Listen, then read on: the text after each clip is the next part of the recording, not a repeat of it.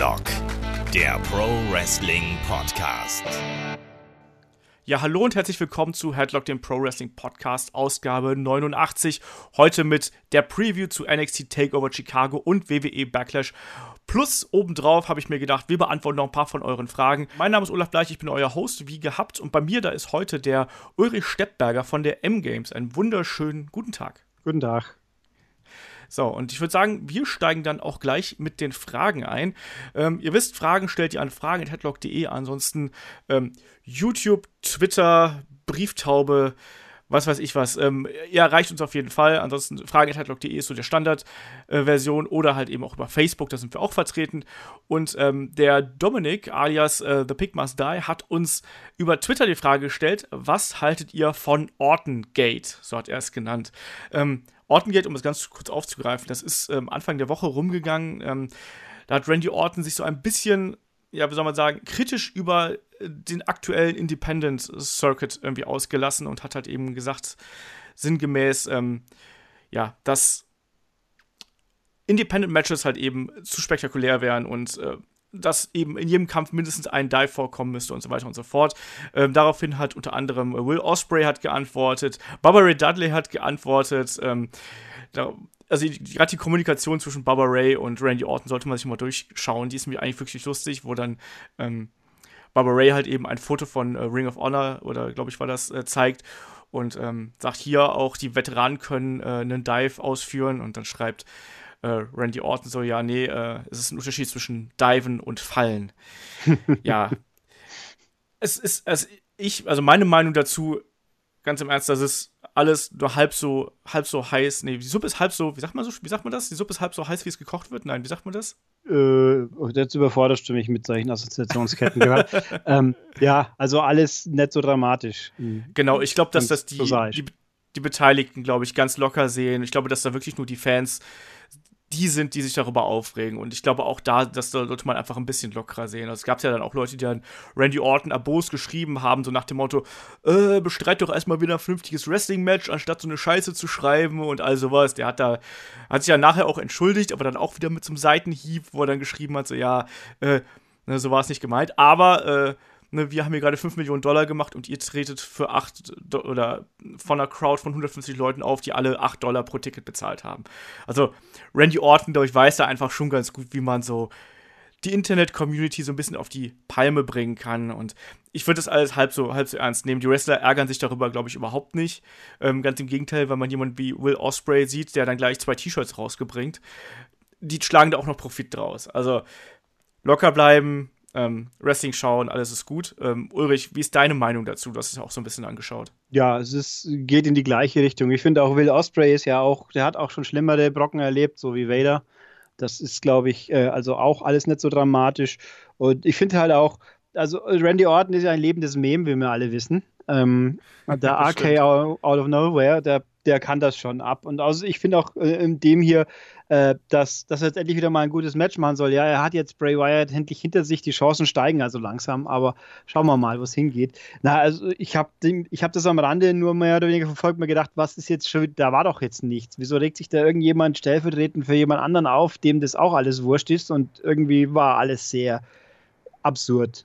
Ja, man sollte sein seinen Wrestling-Geschmack nicht zu ernst nehmen und auch da ruhig mit ein bisschen mit dem Augenzwinkern äh, draufschauen. Ich glaube, dann, da fahren wir, glaube ich, alle ganz gut mit und nicht gleich an die Decke gehen. Ich sehe das, ich sehe das halb so wild, du siehst es ganz geschmeidig eigentlich. Ähm, und in diesem Sinne würde ich sagen, machen wir da auch gleich weiter mit der nächsten Frage. Was du gerade gesagt hast hier von wegen Vader, da wollte ich auch noch ganz kurz drauf eingehen. Auch aus dem Match mit Vader hat er ja Profit geschlagen, ne? Dann gab es ja hinterher auch das, das große Blow-off-Match zwischen den beiden, wo mhm. er dann da rumgeflippt ist bis zum geht nicht mehr, ne? Also, gerade Will Osprey ist so ein Kandidat, der ist, glaube ich, auch sehr, sehr clever äh, in dem, wie er sich vermarktet und so und auch mit den T-Shirts jetzt. Also, das schadet niemandem. Ähm, ansonsten haben wir vom Henning noch über Facebook eine Mail bekommen und der fragt uns, ähm, wie fandet ihr das Stable Legacy, also Cody Rhodes, Ted DiBiase Jr. und Randy Orton? Ähm, auch würde mich interessieren, was eure Gedanken zu solchen Stables sind, wo quasi ein bereits existierender Star mit eingebunden wird. Überschattet er eurer Meinung nach äh, zu sehr die anderen, ähm, wie es ähm, seiner Meinung nach, also Hennings Meinung nach, bei Legacy der Fall gewesen ist? Ähm, ich sag mal, Legacy fand ich super. Das hat, mir, das hat mir echt gut gefallen. Ich fand auch, dass diese Kombination aus den drei Leuten echt gut gepasst hat. Und ich finde, da hätte man viel, viel mehr draus machen können. Man hat hier so Ansätze gehabt mit dieser äh, D-Generation X-Fehde.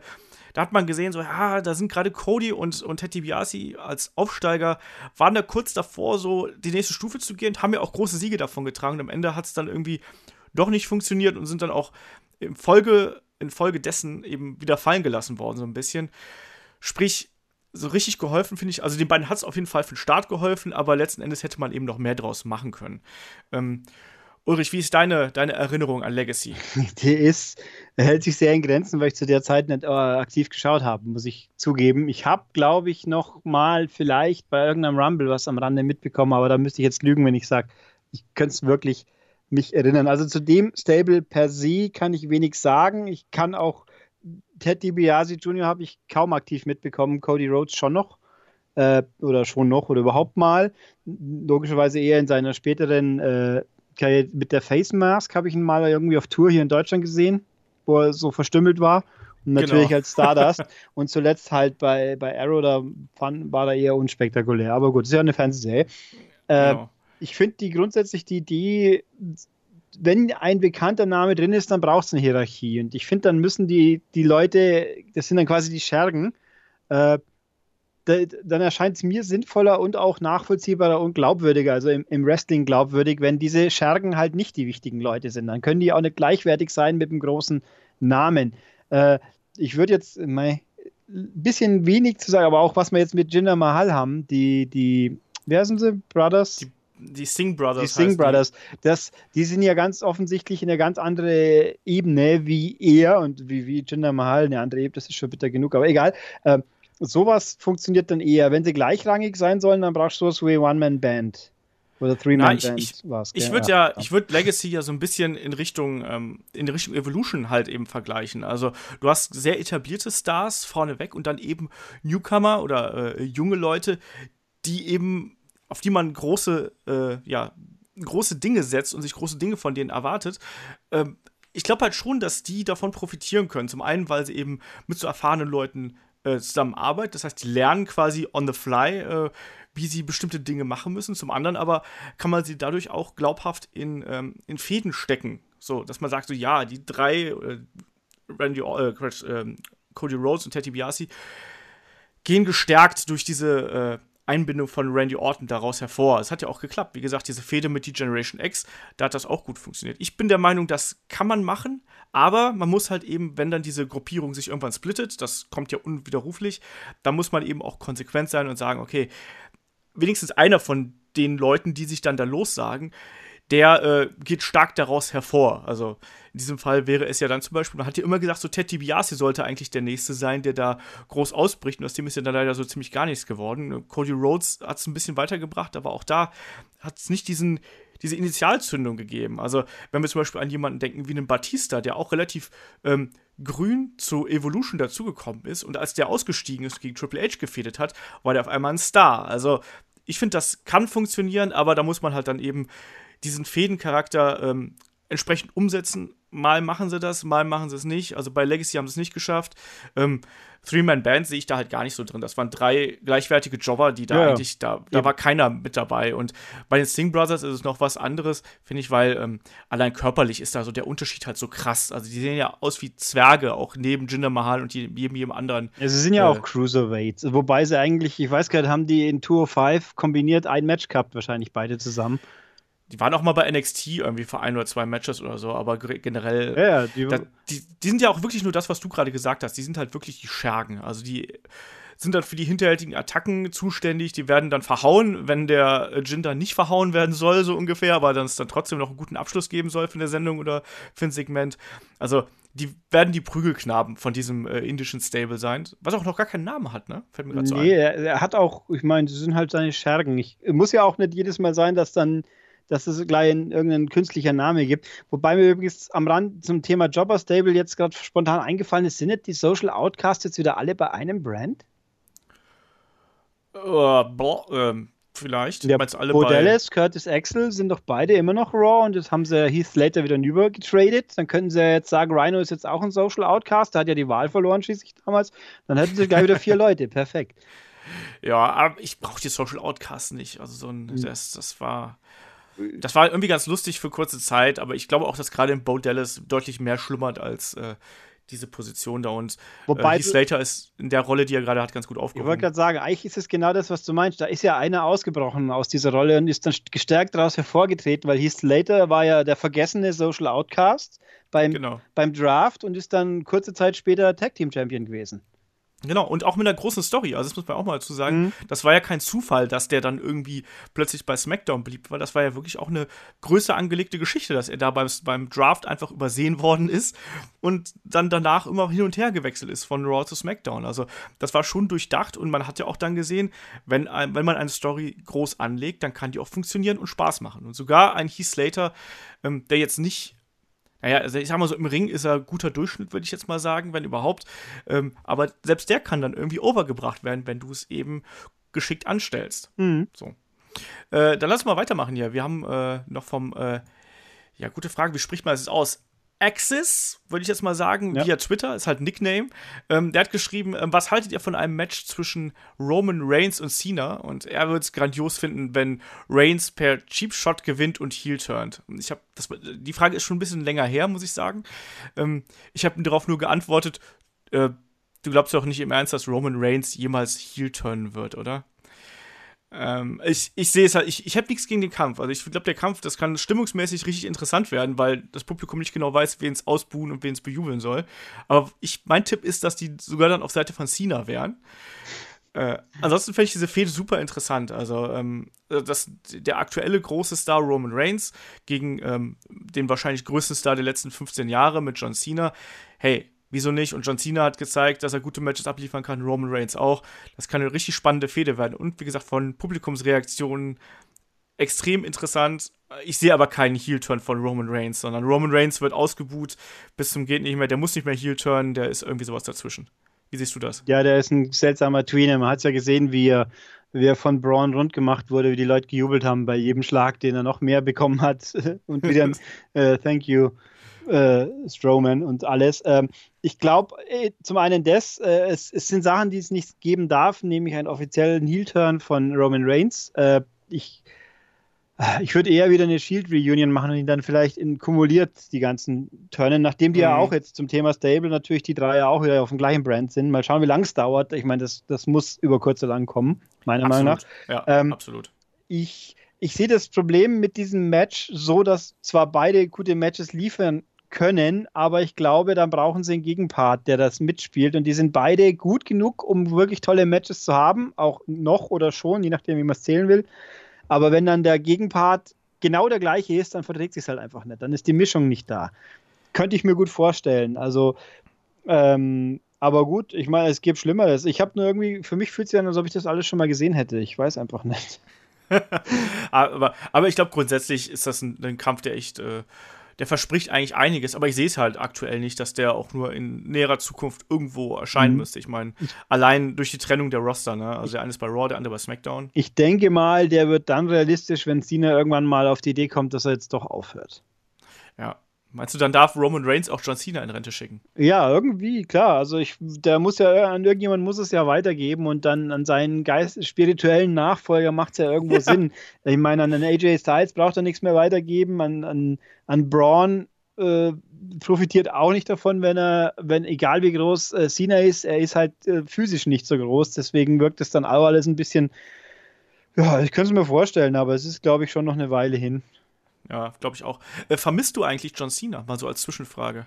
vermissen, ich habe vermisst, dass die Fehde mit Miss und Maurice so gefühlt hektisch beendet wurde, einfach so nach dem Motto, und jetzt ist, jetzt ist Tschüss. Das finde ich sehr schade, weil er in dieser Situation das sehr, sehr gut war. Äh, ich finde, äh, ein wohldosierter Cena ist besser wie ein jede Woche da Cena. Ja, aber Also wohldosiert meine ich öfters als Brock darf er schon da sein. So ist es dann auch wieder nicht. Dazu ist er einfach zu gut und zu, äh, sowohl am Mikro als auch im Ring zu gut, dass man nur alle drei Monate einmal braucht. Aber macht nichts, wenn er mal so oder so Jericho-mäßig mal eine Zeit lang da und eine Zeit lang weg ist. Das finde ich ist okay. So jeden Tag, jede Woche, glaube ich, fast braucht man sehr viele Leute nicht. Aber auch ein Cena nicht. Ja, habe ich ja letztens auch gesagt, dass es vielleicht auch einem Roman Reigns mal ganz gut tun würde, wenn der mal zwei, drei Monate weg wäre. Ja, wenn sie jetzt das diese Verletzungsgeschichte ein bisschen länger gezogen hätten, das wäre schon nett verkehrt gewesen. Wobei jetzt natürlich dann durch, durch die Verletzung von Braun das Ganze ja umgekehrt auch wieder irgendwie ah, alles ein bisschen komplizierter wird, sag ich jetzt mal. Das stimmt auf jeden Fall. Ich meine, äh, wir kommen, also wir sprechen heute natürlich nicht über Extreme Rules, sondern über Backlash, aber wenn wir da kurz zum Raw-Brand rüberschauen, dieser Five-Way, der jetzt da für Extreme Rules angekündigt worden ist, der ist ja not, aus der Not geboren, um es einfach mal so zu sagen. Den hätte es eigentlich nicht geben sollen.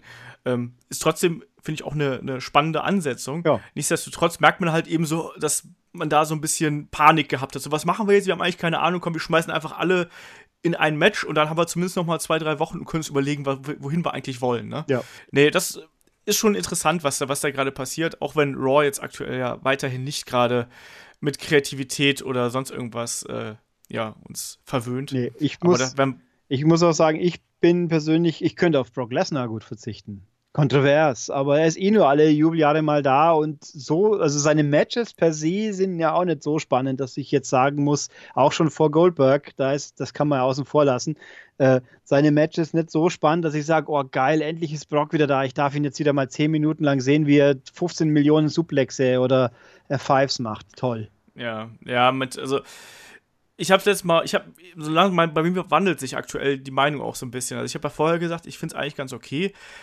dass ein Brock Lesnar Champion ist und auch, dass er halt seltener da ist. Aber jetzt, wie ich merke, wie halt die Ausführung ist, es nervt halt einfach. Also, ähm, dass gar kein Champion da ist und man immer wieder um diesen, um diesen ominösen Titel streitet, der halt irgendwo äh, äh, da auf der Ranch von Brock Lesnar irgendwo im Kühlschrank liegt oder wo auch immer.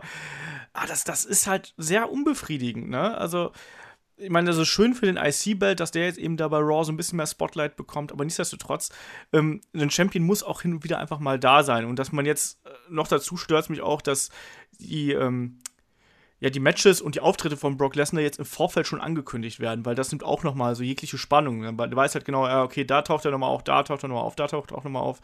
Das ist alles nicht das, was mich an WWE und am Wrestling äh, irgendwie begeistert, weil das macht es berechenbar, es macht es auch ein bisschen langweilig ähm, und zugleich hat man halt irgendwie diesen größten Preis, der ist halt irgendwie nicht da und das macht es irgendwie ein bisschen fad. Aber Brock Lesnar ist eigentlich ein gutes Thema, weil der ähm, Christian hat dazu eine Mail geschrieben, also äh, eine, eine, Kommentar bei YouTube gepostet, keine Mail.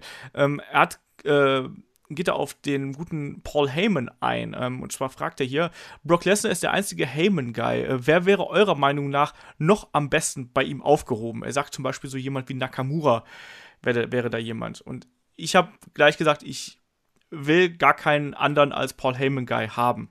Weil ich glaube, dass Paul Heyman ist nicht dafür geeignet, um Leute, die nicht ganz so over sind, wirklich over zu bringen, sondern oh, Paul Heyman ist dafür geeignet, jemanden, der entweder eine unfassbare Präsenz hat wie ein Brock Lesnar oder selbst ein unfassbarer Mic-Worker ist wie CM Punk, um die noch weiter overzubringen. Das kann der, aber ich glaube nicht, dass er in der aktuellen Position, die er hat, so gut für, für einen Newcomer wäre. Wir haben es bei Curtis Axel gesehen, da hat es nicht funktioniert. Mhm. Auch der war mal tatsächlich ein Paul Heyman-Guy.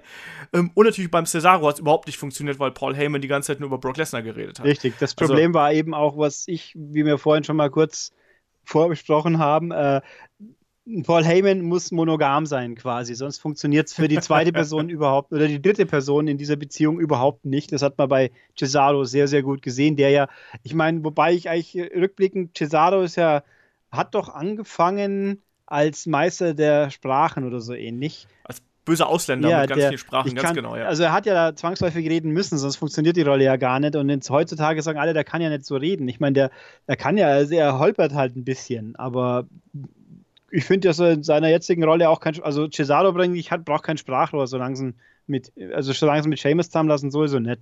Aber schauen wir halt mal. Ähm, ich finde Nakamura, muss ich ehrlich sagen, ich glaube, da ist besser, der sagt gar nichts, statt dass er irgendein Sprachrohr kriegt. Also, ich könnte mir niemanden vorstellen. Ich finde, der passt zum Beispiel mit, dem, mit Heyman überhaupt gar nicht in keinster Weise ja. von, vom Auftreten her. Ich meine, und ich bin ja jetzt bekanntlich nicht der große Nakamura-Fan, aber ähm, da muss man eine gewisse Mystik dran lassen. Und ich habe ja, die paar Sätze, die er sagt, klingt auf jeden Fall schon mal besser als Asuka, weil man bei ihm wenigstens glaubt, dass er überhaupt weiß, was er sagt, weil er die Sprache doch zumindest versteht, sage ich jetzt mal. Das stimmt. Ja, ich glaube auch, ich glaube bei Heyman kommt es auch echt immer auf die Chemie zwischen ihm und seinem Schützling an. Vielleicht sogar auf die persönliche Beziehung. Ich glaube, dass diese Sache mit Brock Lesnar, das funktioniert, weil, die, weil man weiß, dass die beiden befreundet sind und irgendwie ist er ja auch, also Heyman ist ja auch der perfekte Marktschreier, um es mal so zu sagen. Ne? Und der kann da Lesnar präsentieren, wie es kein anderer könnte. Bei CM Punk hast du halt eben gemerkt, dass die beiden total dicke Buddies sind und einfach Spaß an der Interaktion miteinander haben. Ne? Und ich weiß nicht, ob man diese Chemie nochmal irgendwie replizieren könnte in irgendeiner Form. Weiß ich nicht, deswegen ich bin mit dem, was, ähm, was Heyman aktuell hat und macht, bin ich vollkommen zufrieden. Und wenn, der, wenn dann Lesnar auftaucht, dann äh, darf er da auch gern wieder seinen äh, Klienten beweihräuchern bis zum geht nicht mehr. Aber ich sehe Paul Heyman nicht als regulären Manager oder sonst irgendwas oder halt eben Anwalt. Vielleicht noch irgendwann mal als GM, das fände ich gut, aber ansonsten brauche ich das nicht. So, ähm, jetzt machen wir einen kleinen, kleinen Sprint hier. Wir haben noch drei Fragen übrig, die auch relativ kurz alles zu beantworten sind. Und zwar ähm, hat uns der Tobias mal wieder eine längere Mail geschickt. Danke dafür. Und er schreibt, wie sehr habt ihr eigentlich SmackDown verfolgt, bevor der Roster-Split kam? So, Ulrich, Butter bei die Fische. Ich glaube, ich habe es schon erwähnt, dass ich die Sachen ja nicht, nicht äh, exzessiv anschaue und halt die, die Recaps primär mich up to date halt zwischen den Pay-per-Views habe ich davor ganz genauso, weil mag zwar schon sein, dass SmackDown die B-Show war, aber das, die Storylines haben sich ja durchgezogen. Viele, nicht alle. Und äh, irgendwo fand ich auch gar nicht so unprickelnd, dass bei, bei SmackDown die kleineren Leute auch ein bisschen mehr Platz bekommen haben, sinngemäß. Also fand ich SmackDown nicht weniger wertig als äh, Raw in, in seiner Art. Weil kürzer war es ja immer schon. SmackDown ist jetzt natürlich prickelnder durch äh, Talking Smack, aber also ich habe es nicht wesentlich anders verfolgt, sag ich jetzt mal. So, soweit ich es halt verfolgt habe.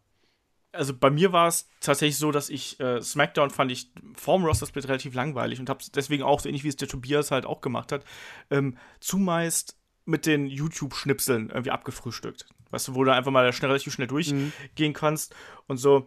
Und ähm, das hat mir dann eigentlich auch gereicht, muss ich sagen. Also ähm, da brauchte ich nicht das, das äh, komplette, die komplette Sendung zu sehen, weil ich hatte immer das Gefühl, das war halt eher so die Recap von Raw, muss man sozusagen, um mal ganz böse auszudrücken. Ne? Ähm, wie gesagt, das, das, hat mir dann vollkommen ausgereicht, um da so ähm, auf dem neuesten Stand zu bleiben. Und die zweite Frage vom Tobias ist: Gibt es für euch eine Match-Stipulation, äh, der ihr nichts oder nicht besonders viel abgewinnen könnt? Ich sag mal ganz ehrlich, bei mir ist es zum Beispiel sowas wie ein First Blood Match. Ich finde First Blood Match total langweilig. Also, ich habe bisher noch kein First Blood Match gesehen, was mich wirklich abgeholt hätte und äh, was mich irgendwie riesig unterhalten hätte. Ist auch für mich eine sehr oldschoolige Geschichte und, ähm, und zum Beispiel auch bei so Sachen wie ähm, hier ähm, äh, Bull Rope und Chain Matches. Die können funktionieren, die können aber auch richtig richtig scheiße sein. Deswegen bin ich da auch immer sehr, sehr skeptisch. Ähm, von Tobias sind es die Ironman-Matches, die ihm nicht so gefallen. Ähm, mm, da liegt es aber verstehen. am Booking. Das, also die können, glaube ich, ganz cool sein, wenn sie nicht immer so vorher, vorhersehbar waren wie äh, so und so. War das nicht das Ding, wo dann Sascha Banks, zwei Sekunden Verschluss, dann das ja, Ding, wo, wo ich mich so drüber echauffiert habe, weil es einfach so vorhersehbar und so dumm war, weil in diesen zwei Sekunden wäre sie jetzt noch gestorben. Ah. Ja, ja. Und so weiter. Das stimmt, ja. Aber was sind denn deine äh, Stipulations, wo du sagst so, hm, nee, finde ich nicht so geil? Ich bin, Gibt's da eine? Ich habe ja mit den Termini immer so meine Probleme, dass ich die durcheinander schmeiße, was was jetzt wie ist. Ähm, generell gesehen äh, Stipulations, die irgendwie, wenn ich mir denke, die sind bescheuert. Äh, ich tue mir immer schon sehr schwer mit so Ausscheidungsmatches, wo ich nicht so ganz nachvollziehen kann, wieso da jetzt äh, fünf Leute und dann scheidet der eine so aus und wen darf ich wie reintaggen. Äh, was ich jetzt aktuell äh, dieses Candlestick on a Pole oder was das jetzt war. Äh, solche Geschichten mit, mit, wer ist es gleich wieder? Bailey gegen Alexa Bliss, oder? Ja, ja. ja. Also sowas ist dämlich äh, oder halt. Stimmt, Pole-Matches sind generell was Schwieriges. Äh, oder wahlweise auch äh, Judy Bagwell on a Forklift-Match. Ja. Also das war schon was, was total dämlich war, äh, bei NXT vor einer Weile mal mit, wir lassen Paul Ellering über dem Ring hängen, total, oder, oder Kevin Owens war ja das gleiche, mehr oder weniger. Da hängt also einer über dem Ring in einem Käfig, ja und? Was auch, auch doof, äh, für mich so, so Geschichten, ich muss jemanden in, einen, in ein Objekt einsperren, dann habe ich gewonnen. Äh, ja. Es ist so, so dann, dann mach halt ein Knockout-Match, weil du kannst ihn nur einsperren, wenn er quasi ausgenockt ist. Also ich bin ja jetzt beim besten Willen nicht puristisch, die Matches, ähm, aber sowas ist, wenn es zu, zu selbstverliebt, gimmickhaft wird, das Schlechteste ist natürlich House of Horrors Match übrigens. Das ist ja, glaube ich, da braucht man immer weiter diskutieren, was das schlechteste Gimmick-Match überhaupt ist, aber. Nein, das, das schlechteste Gimmick-Match überhaupt ist das Chambers of Horrors Match, muss man das Das habe ich zugegeben nicht. Ich habe das immer wieder erwähnt gesehen und müsste es mir mal anschauen, aber das House of Horrors Match war halt einfach für ein Arsch ist. Also wenn in einem Match, in diesem Match war das beste Jinder Mahal, das muss man halt auch leider sagen. Das ist einfach so. Na, ich, ich fand diesen Vor, diesen Teil in dem Horrorhaus fand ich gar nicht so schlecht. Ja, auf, seine, auf seine eigene morbide Art. Die zweiten Teile hätte ich auch nicht gebraucht. Dann hätte ich aber lieber gerne absurd bescheuert überdreht, so wie es die Herr Broken ja. Hardys von zum Beispiel produzieren. Das haben sie halt nicht ganz hingekriegt. Ich glaube, da hat WWE hätte, glaube ich, da mehr glaube ich, mehr als gewollt, als sie dann da irgendwie dann auf die Beine gestellt haben. Also das hat man dann auch schon gemerkt. Es war ein bisschen schade eigentlich. Ich glaube, ich hätte es auch gut gefunden, wenn man da noch mehr over the top gegangen wäre. Das hat man aber leider nicht gemacht. Aber es, da, es gibt genug Gimmickmüll. Wir machen garantiert auch noch mal irgendwann eine äh, die schlechtesten Gimmick-Matches äh, Podcast oder so. Also da fallen dann so Sachen wie das Chambers of Horrors Match und das House of Horrors Match oder andere Horror-Matches äh, fallen da garantiert auch mit rein. Ähm, ansonsten Oder halt auch, äh, wie was war das, Ambrose gegen Jericho, wo Mitch äh, gestorben, nee, es war Mitch war vor, wo er dann in die Reißzwacken neiging. Das, ja, war das ja mit den Waffenkäfig. Eben äh, Asylum-Match oder irgendwas, wo, wenn halt auch Waffen drin sind, eben die ganz besonders dämlich sind. Ich meine, ja. also so Kendo-Sticks sind zum Beispiel mal einfach, finde ich von Haus aus dämlich. Die Steel-Chairs sind ja schon auch immer was, die Steel-Steps oder halt ein normaler Stuhl wo auch klar ist, die tun nicht wirklich weh, wenn ich die auf also was heißt nicht richtig, das ist der falsche Ausdruck, die richten keinen ernsthaften Schaden an, wenn du jemand das Ding auf den Buckel haust, außer dass es Aua ist. Äh, aber halt, es gibt dann halt noch Waffenarten, die endgültig äh, Banane sind und da sind Kendo-Sticks ein gutes Beispiel dafür. Ja, aber ich sag mal, ähm, was halt, was halt eben solche Sachen angeht. Also da muss man sich nur mal die alten WCW-Pay-Per-Views anschauen, wo es dann, wo dann Brawls zwischen Harlem Heat und den Nasty Boys gab und die beiden Teams sich dann in irgendwelchen Imbissbuden geprügelt haben und anschließend alle voller Senf sind. Also das sind wirklich dann die, die sehr alberne Sachen, aber grundsätzlich, ähm, ja, wie gesagt, Pole-Matches ganz schlimm, First, First Blood-Matches sind schwierig ähm, und generell, wo halt eigentlich auch das Regelwerk zu kompliziert ist. Also ich erinnere mich auch, ich habe zum Beispiel auch nie das ähm, äh, King of the Mountain Match von, T von TNA, habe ich nie so recht verstanden, ähm, weil das irgendwie so ein umgekehrtes Leitermatch war. Also, wo du dann erstmal, du musst erstmal irgendwas machen, du musst erstmal den Gegner pinnen und dann erlangst du das Recht, den Gürtel zu holen, um den Gürtel dann oben aufzuhängen. Viel zu kompliziert. Versteht mhm. keiner. Ich habe das als erstes Mal gesehen, habe ich überhaupt gar nicht verstanden. Auch wenn da gute Matches teilweise bei rausgekommen sind, aber im Normalfall ist es einfach so, als du als Zuschauer da sitzt und denkst so, okay, warum, was machen die da gerade? Irgendwie, es ist ganz lustig, aber ich weiß nicht, was ihr da tut. Aber naja, lass uns mal dann zur nächsten Frage kommen, würde ich sagen. Ähm, der Muggelige hat mich heute noch dann äh, auch zum aktuellen Thema äh, noch eine Mail geschrieben. Ähm, oder einen, einen Tweet oder uns geschickt vielmehr. Ähm, welcher Backlash Pay-Per-View ist euch ganz besonders in Erinnerung geblieben und beziehungsweise war euer Liebster? Ähm, du, Ulrich, hast dich ja schon so ein bisschen herausgezogen, weil du gesagt hast, du hast die ganz alten Sachen halt nicht äh, geschaut. Ich könnte sagen, ähm, der vom letzten Jahr, weil das ist auch der einzige, den ich jetzt in, in Erinnerung habe, dass ich ihn gesehen habe. Also, tja. Ja, also ich äh, grab da mal so ein bisschen, ein bisschen weiter in der Vergangenheit. Also, wenn, welchen ich mir damals auch auf DVD gekauft habe, war der von 2004. Ähm, das war im Zuge von äh, WrestleMania 20 und da gab es dann quasi ganz viele Rematches und das war, hat dazu geführt, dass es halt eine sehr, sehr gute Card war. Unter anderem Main Event äh, Chris Benoit, Triple H und Shawn Michaels. Das kann man sich dann äh, schon mal geben so. Ähm, was ich auch aus dubiosen Gründen immer mochte, war Backlash 2002. Das hatte auf der einen Seite so einen ganz merkwürdigen Main Event mit Triple H gegen Hollywood Hulk Hogan. Ähm, ich spoiler jetzt einfach mal, weil es schon so lange her ist. Und das Kuriose daran ist, dass Hulk Hogan dann sogar noch den Titel gewonnen hat. Muss man mal so sagen. Ähm, aber da gab es unter anderem auch das sehr gute Match zwischen Kurt Angle und Edge. Also, wer das noch nicht gesehen hat, äh, kann sich das auf jeden Fall auch mal anschauen. Und äh, Backlash 2000 äh, gab es dann äh, Triple H gegen ähm, The Rock im Main Event. Auch ein sehr guter Kampf. Also, da gibt es einige, einige Sachen äh, dabei, die wirklich Spaß machen. Also jetzt auch hier in dem äh, 2000er Event gab es auch noch einen Chris Benoit gegen Chris Jericho, das war okay. Ähm, das waren gerade so diese 2000er Geschichten, die waren halt alle ganz okay. Ich muss sagen, diese 2007er Sachen, äh, 8er, 9er und so, äh, die machen auch Spaß, Ähm, da habe ich aber nicht mehr so die mega Erinnerung dran. Also meine, meine Hardcore-Wrestling-Zeit, äh, wo ich wirklich richtig viel Wrestling geschaut habe und wo mich dann auch die Events wirklich abgeholt haben, war halt so zwischen 2099, 2000, 2002 und so. Deswegen äh, grabe ich die mal aus und 2004. Dann natürlich, äh, weil damals Chris Benoit den äh, Titel bei, bei WrestleMania gewonnen hat, wo ich war. Und außerdem gibt es da auch noch endlich den Kampf, den ich damals schon bei WrestleMania sehen wollte. Es gab nämlich Randy Orton gegen Cactus Jack im No-Holds-Barred-Match. Und das war richtig klasse. Also, das war nochmal ein Kampf. Das ist so der, der Kampf, wo ich sagen würde, da war Mick Foley nochmal so, wie wir ihn alle lieben. Da hat er auch nochmal irgendwie im Vergleich zu WrestleMania, keine Ahnung, 20 Kilo abgespeckt oder so und war auf jeden Fall super in Form.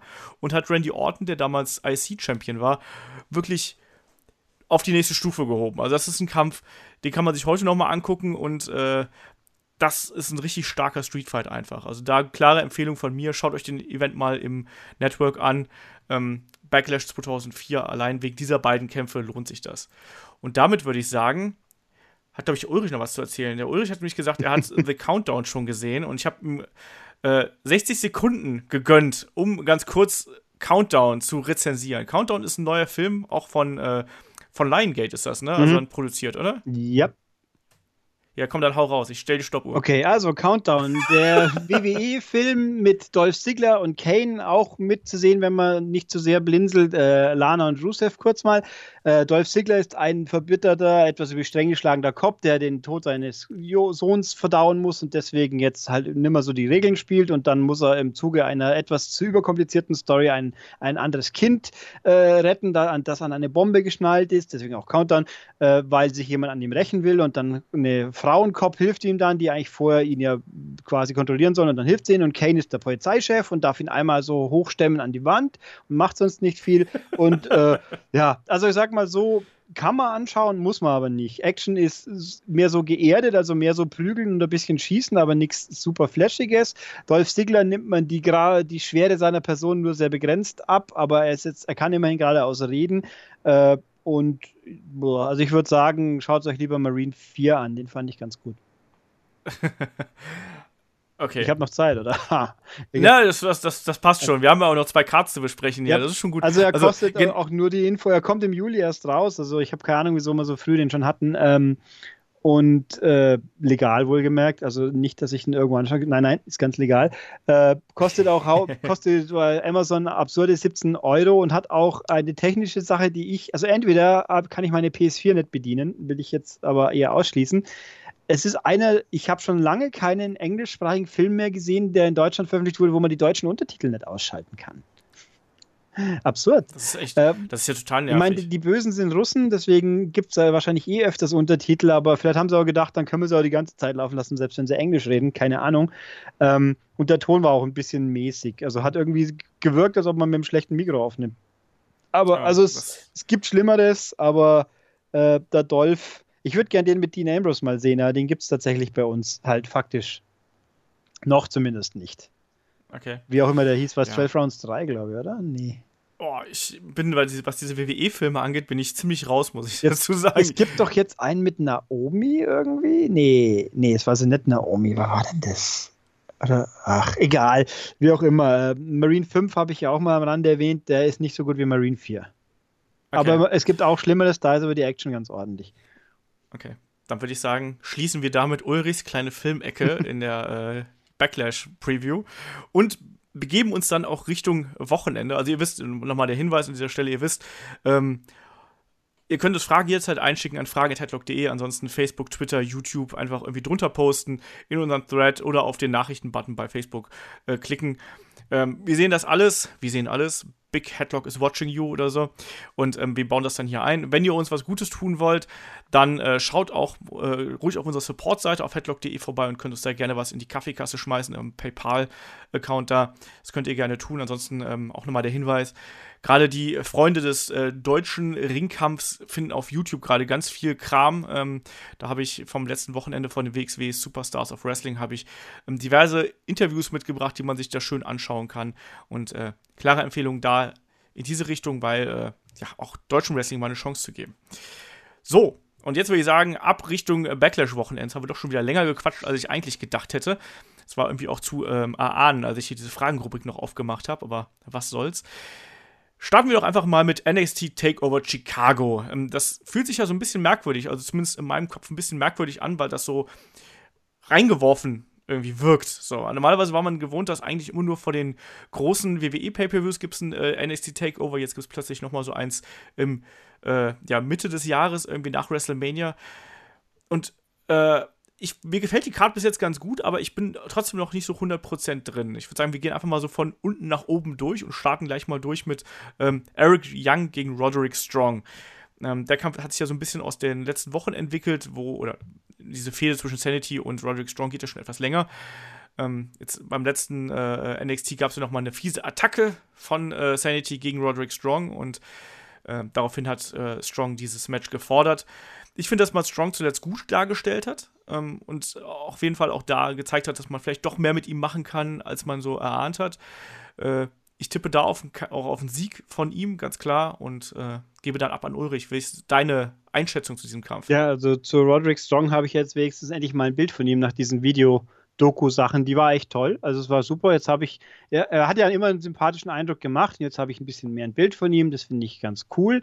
Äh, mir fehlt aber irgendwie, äh, ich habe ja auch nicht aufgepasst, so die Motivation, wie so Sanity jetzt auf ihn rumhackt, weil er halt Ty Dillinger geholfen hat oder wie, warum, weshalb. Genau. Also, Aus Prinzip. Ja, also bei, bei Sanity, da sehe ich irgendwo ein bisschen, ich finde die nach wie vor als Gruppierung schon interessant, aber mir fehlt einfach irgendwo ein, ein, ein weiterführender roter Faden, außer wir sind Chaoten mhm. und wir sind es halt einfach. Fertig.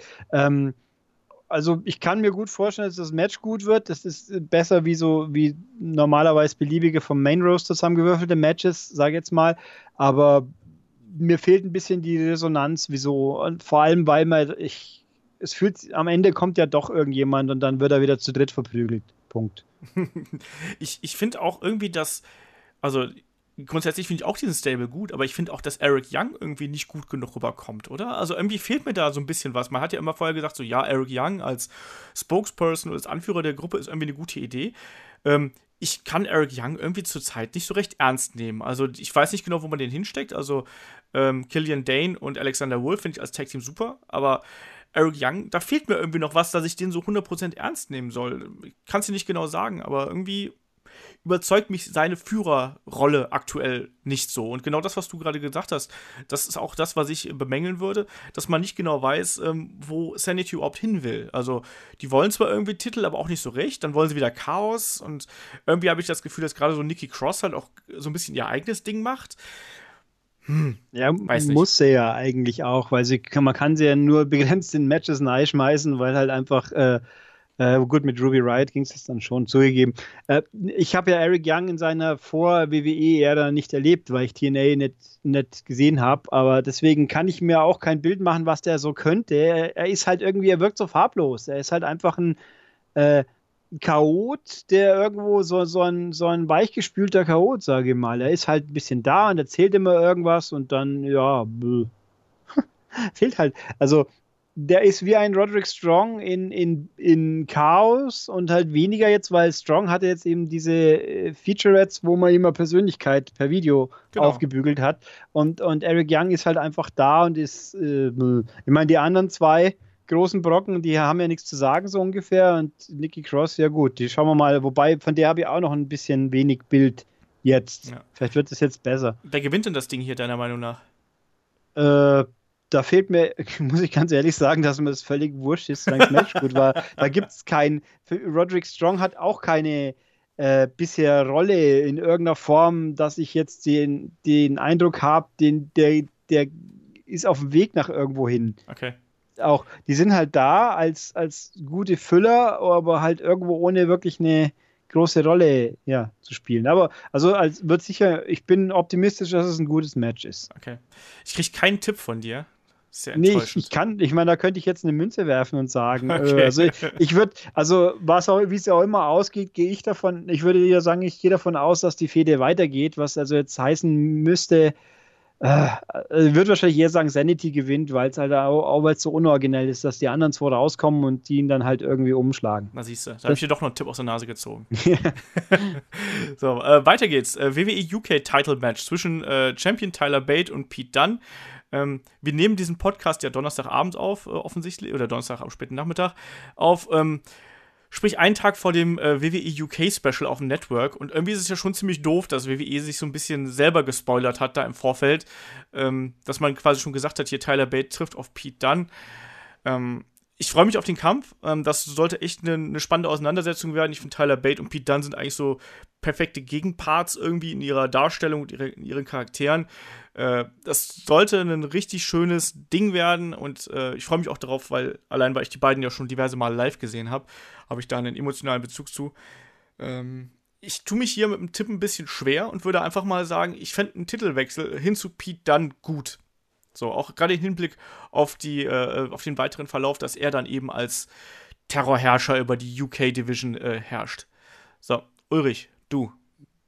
Ja, auch hier, ich habe äh, die UK-Tournament äh, nur, nur ein bisschen verfolgt, zugegeben. So, aber war, was ich gesehen habe, war gut. Ich habe das letzte Match von denen gesehen, das war auch gut. Ich gehe davon aus, es wird ein gutes Match. Ich finde, Pete Dunn gibt den, den unsympathischen Böseling ganz gut. Ähm, aber auch hier fehlt mir noch ein bisschen die Resonanz. Wenn das Ding mal wöchentlich laufen sollte, wird es vielleicht anders, aber äh, ich habe da keine Präferenz. Ich würde jetzt mal, wenn ich würfeln tät, würde ich sagen, den, den spektakulären Titelwechsel heben sie sich für einen anderen Moment auf, wo es ein bisschen noch mehr gewichtiger wirken soll. Das heißt jetzt zum Auftakt der wohl irgendwann jetzt dann doch beginnenden wöchentlichen Sache oder fürs zweite Special, wo ja auch, es hat noch keinen Termin, oder? Äh, nee. Nicht, dass da vielleicht irgendwas passiert oder ähm, ich finde übrigens war NXT äh, nicht vor den großen Major Pay-per-Views, da hätte ich mir, um das kurz hier einzuschmeißen, gewünscht, dass es für sich alleine stehen kann, wie die anfangs die Takeover, ja, mhm. weil ich auch so zwei Pay-per-Views an einem Wochenende ist mir eigentlich immer noch zu viel und wenn es dann nicht einmal ein großes Pay-per-View ist, dann finde ich es irgendwo sinnfrei. Dann hätte man einfach eine freie Woche nehmen können, damit NXT ein bisschen mehr für sich alleine stehen kann. Aber gut, ähm, ich sage auch hier mal, also ich glaube, dass äh, der Titelträger wird seinen Titel behalten. Okay. Ja, spektakulär ist eigentlich auch ein gutes äh, Stichwort, weil danach geht es weiter mit NXT Tag Team äh, Title Ladder Match zwischen den Authors of Pain, den Champions und DIY. Das finde ich eine sehr interessante Auseinandersetzung. Also die beiden Teams haben schon gezeigt, dass sie ja äh, sehr gut miteinander harmonieren und auch, dass gerade diese Chemie aus äh, den kleinen, technisch versierten Leuten äh, mit äh, Tommaso Ciampa und Johnny Gargano gegen die beiden Riesen, dass das eine interessante Matchpaarung werden kann. Und ich glaube, gerade in so einem Leitermatch hat das echt nochmal richtig, richtig Reiz. Ich meine, machen wir uns nichts vor, wir wissen genau, dass äh, die, die beiden kleineren Jungs da äh, die spektakulären äh, Sachen mit reinbringen können. Aber ich glaube auch, dass die, dass die Authors da äh, wirklich einige dicke Bomben nehmen werden. Ich freue mich auf diesen Kampf sehr, weil ich finde, dass es einfach eine interessante Matchpaarung ist. Auch mal so diese, diese großen, äh, schweren Maschinen dann auf den Leitern zu sehen. Und deswegen äh, glaube ich aber trotzdem, dass die Authors äh, das Ding am Ende irgendwie nach Hause fahren werden. Einfach, äh, weil ich DIY auf lange Sicht eben im Main Roster sehe und zum anderen, weil ich auch finde, dass die noch ein bisschen länger ihren Titel halten sollten und einfach so eine äh, nochmal eine zusätzliche äh, Titelverteidigung gut gebrauchen könnten. Herr Steppberger, was sagen Sie dazu? Ja, also ich, ich bin relativ zuversichtlich, dass das das beste Match des Wochenendes wird, weil wenn DIY drin steht, war es eigentlich bisher immer super. Die, die Authors of Pain sind, sind für das, was sie sind, richtig gut, finde ich. Ich habe auch die großen Matches, wo sie drin waren, die waren auch einfach immer bisher richtig gut. Und dazu können ja dann doch zwei Teams und eins allein kann auch nicht alles retten. Ähm, ich finde, äh, dass es ein Leather-Match ist, da mache ich mir ein bisschen Sorgen, weil ich finde, die sind einfach einen Ticken zu groß, um mit Leitern gut zu funktionieren quasi. Mal gucken, wie sie, wie sie das kreativ umsetzen werden. Äh, auch, auch das, dass sie die Titel behalten, glaube ich auch. Vor allem, solange bei äh, NXT kein zweites richtige, ich wüsste, mir fiel jetzt schon wieder gar kein weiteres Tag-Team mehr ein, wenn ich mal ganz blöd bin. Ja, es ist äh, jetzt, zuletzt haben sich ja noch so Heavy Machinery, haben sich jetzt zuletzt so. noch zu Wort gemeldet, so nach dem Motto, äh, wir sind jetzt auch da, obwohl die, glaube ich, erst gerade zwei Kämpfe gewonnen haben. So, Richtig. Ja, okay. äh, gut, die gibt es noch, aber die fallen ja in die, wir sind so ähnlich wie die großen Brocken. Also, und TM61 ist ja nur länger außen vor wahrscheinlich, wenn ja. ich es richtig im Kopf habe. Deswegen braucht man noch so die kleinen Sympathieträger, die halt äh, ihr höhere Ziele haben, die man ihnen auch gönnen würde. Das wird sich noch länger ziehen, finde ich. Ähm, äh, weil, weil es mir hier kurz einfällt, passt so semi hier nahe. Äh, die Candice LeRae Die war ja. ja. jetzt in diesem Battle Royale dabei, ist die, aber das war nur so One-Off quasi, da weiß man jetzt nichts genaueres. Nee, oder? da weiß man nichts genaueres. Äh, also da muss man einfach mal sehen. Ich meine, sie ist ja mit äh, Johnny Gargano zusammen, also von daher würde das ja Eben. auch passen in irgendwie einer Form. Also ich glaube, dass das Candice auf lange Sicht auch bei, äh, bei NXT irgendwie landen wird. Und WWE sucht ja gerade nach äh, neuen Damen, die da irgendwie reingeschmissen werden können. Die haben demnächst ihr Turnier. Ähm, ich gehe davon aus, dass die da mitmischen wird, einfach weil, weil die es kann und äh, die hat eigentlich alles, was man braucht, dass man bei NXT äh, Erfolg haben kann. Ja, eben. Also ich glaube hier ganz eindeutig, die Authors werden gewinnen. Das Match wird hoffentlich richtig gut. Ja. Ich finde übrigens auch hier nochmal, die Authors sind zwar die, sind ja de facto die Heels, aber ich finde halt auch so gut, dass die normalerweise trotzdem fair gewinnen. Ja, dass Ellering, Ellering nur sehr selten bis gar nicht eingreift und auch nicht so offensichtlich super fiesig. Genau, also das ist ja mal, wir beschweren uns ja bei gerade beim WWE-Booking ja immer darüber, dass man quasi Champions nicht stark darstellt und Heels nicht stark darstellt. Hier ist es das genaue Gegenteil. Ne? Also die Authors haben in die, ihren bisherigen Matches eigentlich immer gut ausgesehen. Und das, obwohl die beiden Jungs halt eigentlich echt grün sind, um es mal so äh, knallhart zu sagen. Ne? Und die haben bis jetzt eigentlich, immer hat man gesagt, so vorher so, ja, oh, mal sehen, ob das, ob die da nicht irgendwie äh, nervös sind oder so. Und die haben bis jetzt immer abgeliefert. Und die haben eben auch, haben, wurden immer stark dargestellt und auch zu Recht stark dargestellt absolut alles richtig gemacht bis jetzt mit den, mit den Jungs. Und äh, wie du gerade gesagt hast, ne, Paul Ellering äh, war, hat zwar hier und da mal so ein bisschen eingegriffen, aber ähm, dann doch eher selten dafür gesorgt. Ich halte auch ein Eingreifen jetzt zwar für möglich, ähm, aber ich fände es auch besser, wenn man das äh, einfach lassen würde und dann einfach mal sieht, ähm, dass die Authors halt eben auch so ein Match mitgehen können. Und du hast gerade schon Candice LeRae und die Damen-Division damit angesprochen. Dann können wir ja direkt auch weiterspringen zum NXT äh, Women's Title Match zwischen äh, Championess Asuka, Ruby Wright und Nikki Cross. Ähm, da ist ja noch die Verletzung von Ember Moon irgendwie dazwischen gekommen. Das sollte ursprünglich ja ein Four-Way sein. Ja, ähm, ich finde das, also ein Four-Way hätte mich irgendwie mehr angemacht, weil ich finde, dass Ember Moon und Asuka ja immer auch diese schwelende Fehde haben und dass Ember Moon ja auch so der äh, legitime Nachfolger oder legitime Nachfolgerin äh, von Asuka bei NXT ist. Ähm, das hätte ja auch irgendwie gepasst. Ähm, ich glaube, dass hier also auf jeden Fall, dass wir ein, ein sehr gut unterhaltsames Match sehen. Für Ruby Wright und Nikki Cross, finde ich, ist das wirklich auch mal eine wichtige Position, um mal zu zeigen, was sie können. Gerade Ruby Wright hat ja, glaube ich, jetzt erst gerade irgendwie zwei Matches bei NXT, die also zumindest so äh, on camera und so, da wird man mal sehen, wie die sich dann schlägt. Ähm, Asuka wird hier das Ding aber verteidigen, weil ich mir nicht vorstellen kann, dass äh, Ruby oder Nikki sie da entthronen werden. Das kann ich mir sehr schwer vorstellen. Ähm, für mich ist es Ember Moon, die den Titel gewinnen muss und dann im besten Fall beim SummerSlam-Wochenende. Äh, Ulrich, wie siehst du das? Ja, ganz ähnlich auch hier wieder, weil ich finde, dass sich bei Asuka inzwischen ein bisschen, äh, blöd gesagt, verrannt haben dass nur ein ganz großer Name, in Anführungszeichen, ganz groß aufgebaute Person überhaupt glaubwürdig äh, die Chance haben kann, dass sie gegen diese Maschine quasi mal gewinnt. Und die anderen zwei sind es halt einfach nicht, weil also, dann kommt noch dazu, Nikki Cross mit dem Titel, was macht die mit Sanity mit dem Titel? Das, äh, ergibt für mich gefühlt keinen Sinn, mhm. dass da jemand einen Titel hat. Das ist so, der Stable ist in der Art, Titel sind uns unwichtig, wir wollen nur Chaos und dann soll sie den Titel gewinnen. Äh. Ähm, und die Ruby Riot ist, ist mir noch zu, zu äh, zu frisch, in Anführungszeichen, die auch da habe, die tue ich, ich tue mir auch schwer mit dieser Figur, so wie sie halt ist, äh, die als Headliner mir vorzustellen.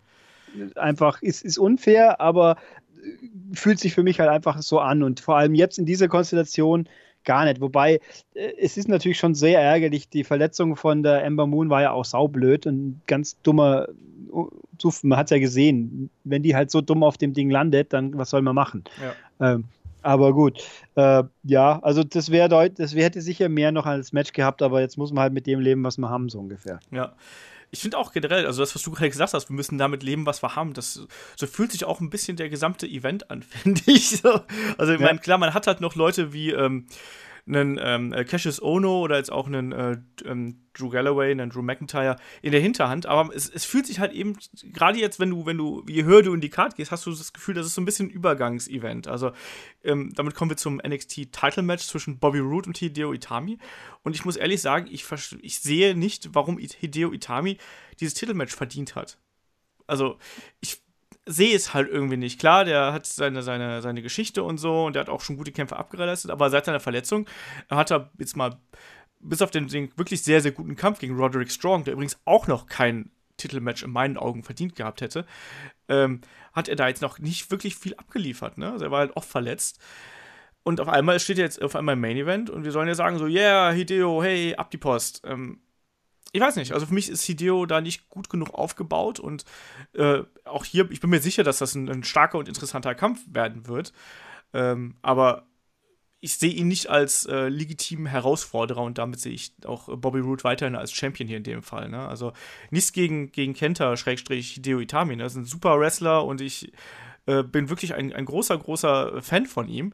Äh, auch gerade wenn so vergangene Matches. Ich habe letztes Mal im Daniel Bryan Podcast über sein Match mit, ähm, mit Brian Danielson gesprochen, ne? was das für ein fantastischer Kampf war. Ne? Aber ich finde, dass hier noch nicht genug getan worden ist, um Itami so darzustellen, dass er Bobby Roode gefährlich werden könnte. Klar, er hat ihn jetzt zweimal niedergestreckt, geschenkt, aber es ist keine.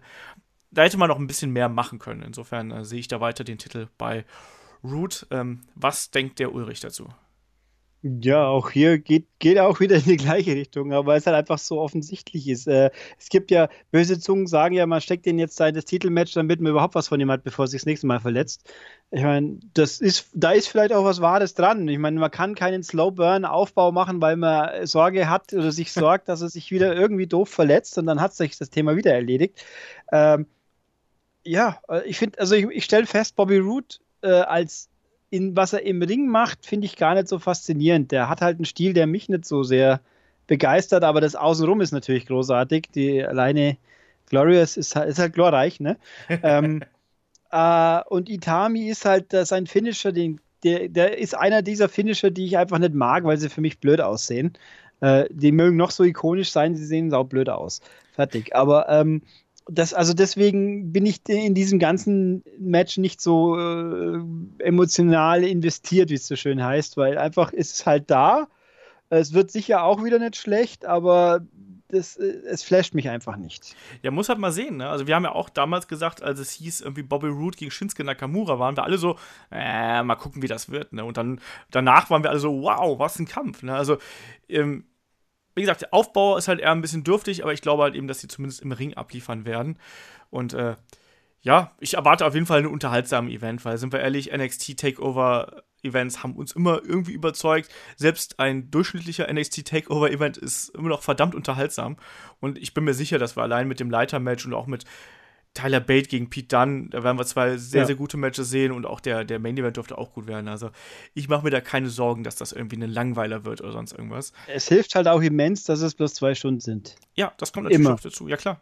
Ja, also, also, das, weil halt einfach nichts gestreckt wirkt und Null und Basta, wobei ich glaube, einer hat auch mal überzogen, aber jedenfalls, äh, es ist halt kompakter. Ja. Da sagt man so, oh, was, bloß fünf Matches, aber unterm Strich sind es halt auch nur zwei Stunden und das passt schon alles. Eben, also das, und vor allem zwei Stunden kann man sich auch mal so locker anschauen und du musst dir nicht erstmal so einen halben Tag frei nehmen, so in dem Sinne, weißt du? Mhm. Ja, aber es ist ja generell ein, ein, ein, ein vielfältiges Wochenende. Ne? Wir haben jetzt Freitag haben wir eben äh, WWE UK Special, dann Samstagnacht haben wir dann eben NXT und dann in der Nacht von Sonntag auf Montag WWE Backlash. Also da gibt es dann schon einiges äh, zu schauen, also einiges an Wrestling zu schauen. Äh, drei Events, also einmal 90 Minuten, einmal zwei Stunden und dann einmal so zweieinhalb bis drei das ist schon einiges so in, in drei Tagen. Plus dann geht es natürlich am Anfang der Woche direkt wieder weiter mit äh, Raw und SmackDown. Also äh, WWE haut da auf jeden Fall den Content ordentlich raus. Und damit würde ich auch sagen, kommen wir dann zu äh, WWE Backlash. Ähm, ja, ich frage erstmal so vorweg, wie ist denn äh, deine Stimmung, deine Stimmungslage vor dem, vor dem Event? Bist du jetzt, bist du schon aufgeregt? Hast du da Bock drauf? Hast du mehr Bock drauf als auf Payback? Äh, nö. Traurig, aber wahr. Äh, es ist zum einen natürlich, weil es halt zwei Events am Wochenende sind. Das ist für mich immer ein bisschen lästig, weil ich es ja live anschauen möchte, wie es halt so ist. Ähm, und irgendwo momentan habe ich ein bisschen Durchhänger, was auch mit dran liegen mag, dass jetzt halt einfach, also durch den Roaster Shake-Up mir bei, bei SmackDown ein paar sehr zuverlässige, anschaubare Leute verloren gegangen sind und der Ersatz für mich nicht wirklich gleichwertig ist. Und, äh, und halt auch natürlich, da kommen wir noch hin, dass ein Main Event ein ganz großes Fragezeichen ist ähm, und ein paar andere Geschichten auch noch. Also ja, also ich kann mir nicht vorstellen, dass es eine große Enttäuschung wird, aber ich tue mir auch sehr schwer zu glauben, dass es jetzt richtig toll wird. Ja, ich meine, Enttäuschung ist es ja auch nur dann, wenn man hohe Erwartungen daran hat. Das ist ja auch wiederum die Frage, ne? Also, ich muss sagen, ich habe auf ein paar Sachen habe ich überraschend Bock. Also, ich habe ich bin auf der einen Seite halt gespannt, wie der, wie der Main Event ausgeht und zum anderen habe ich auch ich würde es mir so wünschen, dass Brisango die Tag Team Title gewinnen, weil ich finde, ja. die beiden haben sie wirklich echt gut aufgebaut. Ne? Also man merkt halt, es ist, das SmackDown Roster ist noch so ein bisschen im Übergang. Also die haben, wie du gerade schon gesagt hast, ne, die haben halt eben viele Abgänge zu verzeichnen und irgendwie versucht man noch gerade so seine Linie wiederzufinden, habe ich das Gefühl. Ähm, wenn du dir SmackDown vor dem Shake-up anschaust und dann danach, merkst du halt schon, da wurden halt einfach viele Fäden gekappt, die irgendwie noch nicht wieder aufgenommen werden konnten und auch einfach wo die, wo die Storyschreiber auch irgendwie noch am, am Ausklamüsern sind, so wie positionieren wir die Leute, was machen wir damit, ne? Und deswegen ist der Aufbau, finde ich, zu Backlash, naja, solide ist dann noch relativ positiv ausgedrückt, sagen wir es mal so. Ich finde aktuell SmackDown besser als Raw, aber Raw finde ich auch ziemlich katastrophal momentan. In diesem Sinne ähm, ist SmackDown auf jeden Fall ein ganzes Stück schwächer aktuell, als es noch vor dem Shake-Up ist, muss man sozusagen. Ähm, damit würde ich mal sagen, machen wir hier mal den Rundown durch die einzelnen Matches. Wir haben ja äh, mhm. äh, acht Stück an der Zahl, ähm, sprich ähm, sieben Matches für die eigentliche Main-Card und eben ein Kickoff-Show-Match. Und da ist der allseits beliebte Internet-Darling und Publikumsliebling Ty Dillinger vertreten. Der trifft nämlich ähm, auf Aiden English, den Künstler, der immer weint, der so hoch emotional ist. Ja, ähm, ich finde äh, ich find das Match interessant. Also zum einen ist natürlich klar, dass Tai gewinnen wird, da brauchen wir, glaube ich, auch nicht rumtun. Ja. Äh, außer sie wollen eine Fehde aufbauen, was ich jetzt auch ein bisschen komisch finden würde. Äh, mir tut Aiden English ein bisschen leid, weil ich glaube, der, also ich, ich habe ihn als Solo-Wrestler nicht wahrgenommen. Zu der Zeit, wo ich wieder ein bisschen aktiver eingestiegen bin, da waren die, äh, die Wortwillens schon. Ähm, und deswegen kann ich seine bisherige, ich meine, der ist ja jetzt mehr oder weniger sein alter Charakter wieder, wenn ich das jetzt richtig verstanden habe. Genau, ja, der war es halt ähm, vorher, ja ich finde, dass sie den viel zu wenig aufbaut haben, jetzt die letzten paar Wochen. Gut, das mag jetzt ein bisschen abrupt gewesen sein, dass Gotch von, von, von der WWE verschieden ist quasi.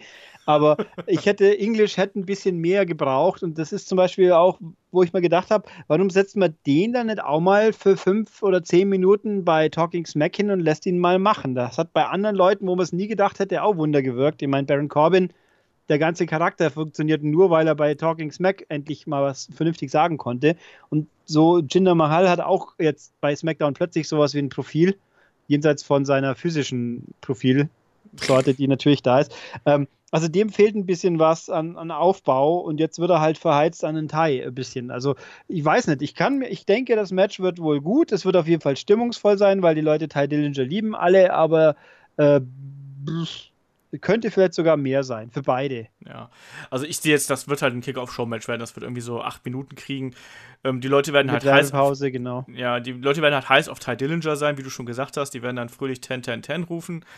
Ähm, ja, das wird halt ein Anheizer werden, sagen wir es mal so. Und Aiden English ähm, präsentiert sich ja momentan so ein bisschen als, als Prügelknabe, der dann immer da, äh, der gerne naja, Gefühlsausbrüche irgendwie da äh, bekommt, wenn irgendwas nicht sein, sein, nach seinem Willen geht und so ich bin gespannt, wie man, wie man ihn da positioniert in Zukunft, weil ich finde auch, dass er eigentlich jemand ist, aus dem könnte man was machen. Also man versucht jetzt ja so ein bisschen ihn da zu positionieren, aber ich gebe dir vollkommen recht, man hat noch nicht wirklich den Weg für ihn gefunden. Und das habe ich ja gerade schon gesagt, das beschreibt irgendwie so ein bisschen das gesamte Roster. Ne? Also ich erwarte ja auch einen klaren Sieg von Ty Dillinger, alles andere wäre extrem albern und außer Aiden English lässt sich auf einmal irgendeine Trademark-Betrügerei einfallen. Weißt du, so im Sinne von, der hat auf einmal eine neue Waffe in der Ringecke liegen, irgendeinen Gegenstand, keine Ahnung was, so, mit dem er dann Teil niederschlägt und, und sowas. So, ich wollte gerade sagen, hat, hat Aiden English eigentlich schon eine Ausrichtung als Face oder Heel aktuell? Momentan ist es doch gar nichts. Ich würde mal sagen, ja, aber so, ich würde mal sagen, er ist schon heelisch eher. Ja, aber ich hatte den Eindruck, dass er mehr so in der neutralen Ecke gerade rumrennt und noch, noch überlegt wird, ob man jetzt, wie man jetzt wirklich programmieren soll. Aber ja. mehr so Füller, sage ich jetzt mal. Aber gut, schauen wir halt mal, ja. Ja, ähm, also ich glaube, wir sind uns da beide einig, dass äh, Dillinger macht das Ding. Ja. Und damit kommen wir dann auch zur Maincard. Ähm, da starten wir hierdurch mit ähm, Eric Rowan gegen Luke Harper, also die beiden ehemaligen White Family äh, Members irgendwie gegeneinander. Also, man weiß aktuell aber auf jeden Fall mit beiden nicht, wo sie hinwollen. Ne? Ja. Also, Luke Harper ist wrestlerisch halt der ganz starke, Eric Rowan ist halt eben äh, das schwarze Schaf der White Family und ähm, ja, ich glaube, wir alle würden uns irgendwie freuen, wenn Luke Harper hier einen klaren Sieg davon tragen würde und wenn man es damit irgendwie schaffen würde, ihn zu positionieren. Ich sehe es aber ehrlich gesagt nicht so. Ich glaube, dass man Eric Rowan hier einen Sieg geben wird, damit die Fehde weitergeht, weil man eigentlich für beide keine Ahnung hat, was man mit denen anfangen soll. Und insofern lässt man halt die Fehde ein bisschen weiterlaufen und lässt Eric Rowan hier irgendwie unfair gewinnen und dann geht es noch ein bisschen weiter. Also ich finde, Luke Harper ist einer der ganz großen Verlierer des äh, Superstar Shake-Ups, wo man nicht so genau weiß, äh, was aus dem werden soll. Das, ist so das war schade. aber auch vorher auch schon so, weil irgendwie, weil dann die ganze Wyatt Family Geschichte komplett äh, über Bord gegangen ist und nur noch Orten gegen Wyatt war und dann Luke Harper irgendwie sich dann kurzzeitig alliiert mit Orten und dann einfach aus dem Bild des Schilder draußen war. Und jetzt hat er halt ein schwarzes T-Shirt, super. Ähm, also ich finde die Tatsache, dass Eric Rowan jetzt eben diese, was ich gerade gesagt habe, der sitzt auf Talking Smack und darf dann ein Stück am, eine Weile am Stück reden und, und quasi jetzt den, den, den, komischen Charakter aufbauen und wie gut das funktioniert, wird sich zeigen. Aber der kriegt diese Positionierung da und darf jetzt, ich bin hier Clown, scharf mit Clownsmaske und sonst was, äh, ganz merkwürdig. Ähm, und Luke hat das nicht. Das alleine sagt mir, dass sie jetzt den mehr schieben erstmal. Und ob es schon funktioniert, schauen wir mal. Also das Problem, was ich hier habe, ist ein bisschen, wieso, mich interessiert das alles nicht. Die Wyatt Family ist für mich ein großes schwarzes Loch an Interesse, äh, Interesse großes schwarzes Interesse-Loch, schon immer gewesen leider. Und äh, der Einzige, der dem entfliehen konnte, war Braun Strowman. Und äh, das ist eigentlich auch schon faszinierend, dass aus dem, der vorher, der ja totaler Rookie war, was aus dem geworden ist jetzt. Und die anderen zwei, die viel bis zumindest mehr schon von vorne weg konnten, die einfach seit ewig, gut, die waren auch öfters verletzt, logisch, aber dass da überhaupt nichts geht. Und es gibt ja auch, wie du schon sagst, auch überhaupt keinen Platz im Roster, wo ich mir vorstelle, was machen die da, außer gegeneinander kämpfen. Ja, ich habe ich hab letztes Mal schon gesagt, wir hatten eine Frage, die halt ähm, explizit auf Luke Harper abgezielt hat. Und ich habe auch gesagt, ich fände, Luke Harper hätte man also entweder musst du den halt wirklich dann als äh, Erleuchteten präsentieren in irgendeiner Form, oder du hättest ihn erstmal aus dem Programm nehmen müssen und dann eigentlich eine komplett neue Rolle geben müssen. Ähm, aber auch Eric Rowan, also dass die jetzt quasi beide noch so als Solo-Anhängsel der White Family, also so ein bisschen so als Relikte, als Überbleibsel. Also früher hat man, also als damals die Hart Foundation auseinandergefallen ist, hat man Owen Hart als Nugget bezeichnet, ne? Und der hm. irgendwie so im Klo schwimmt. Also. Und so ein bisschen so hört sich halt, sind Eric Rowan und Luke Harper aktuell auch. Und das ist gerade für jemanden wie Luke Harper extrem schade. Also, ich weiß nicht, es ist halt auch so ein Kampf, der ist halt irgendwie da. Ähm, Luke Harper interessiert mich, Eric Rowan interessiert mich überhaupt nicht. Ähm, und insofern kann ich da nur sagen, ich hoffe, Luke Harper gewinnt, ich kann es mir aber irgendwie nicht vorstellen. Ne? Ähm, ich finde es irgendwie ganz, ganz merkwürdig. Und es ist eigentlich nur eine, das ist so eine Übergangsfehde, wo man einfach spürt, dass es eine Übergangsfehde ist und das äh, tut einer Fehde jetzt nie so besonders gut. Ähm, machen wir doch mal weiter hier. Äh, Six Women äh, Tag Team Match zwischen äh, Becky Lynch, Charlotte und Naomi auf der einen und Carmella, Natalia und Tamina auf der anderen Seite. Und ähm, ich frage dich jetzt erstmal, ähm, Charlotte ist jetzt auf einmal auf der guten Seite. Wie gefällt dir das? Ich finde, dass äh, die, also wie man es schafft, in kürzester Zeit die komplette Frauendivision in SmackDown uninteressant zu machen.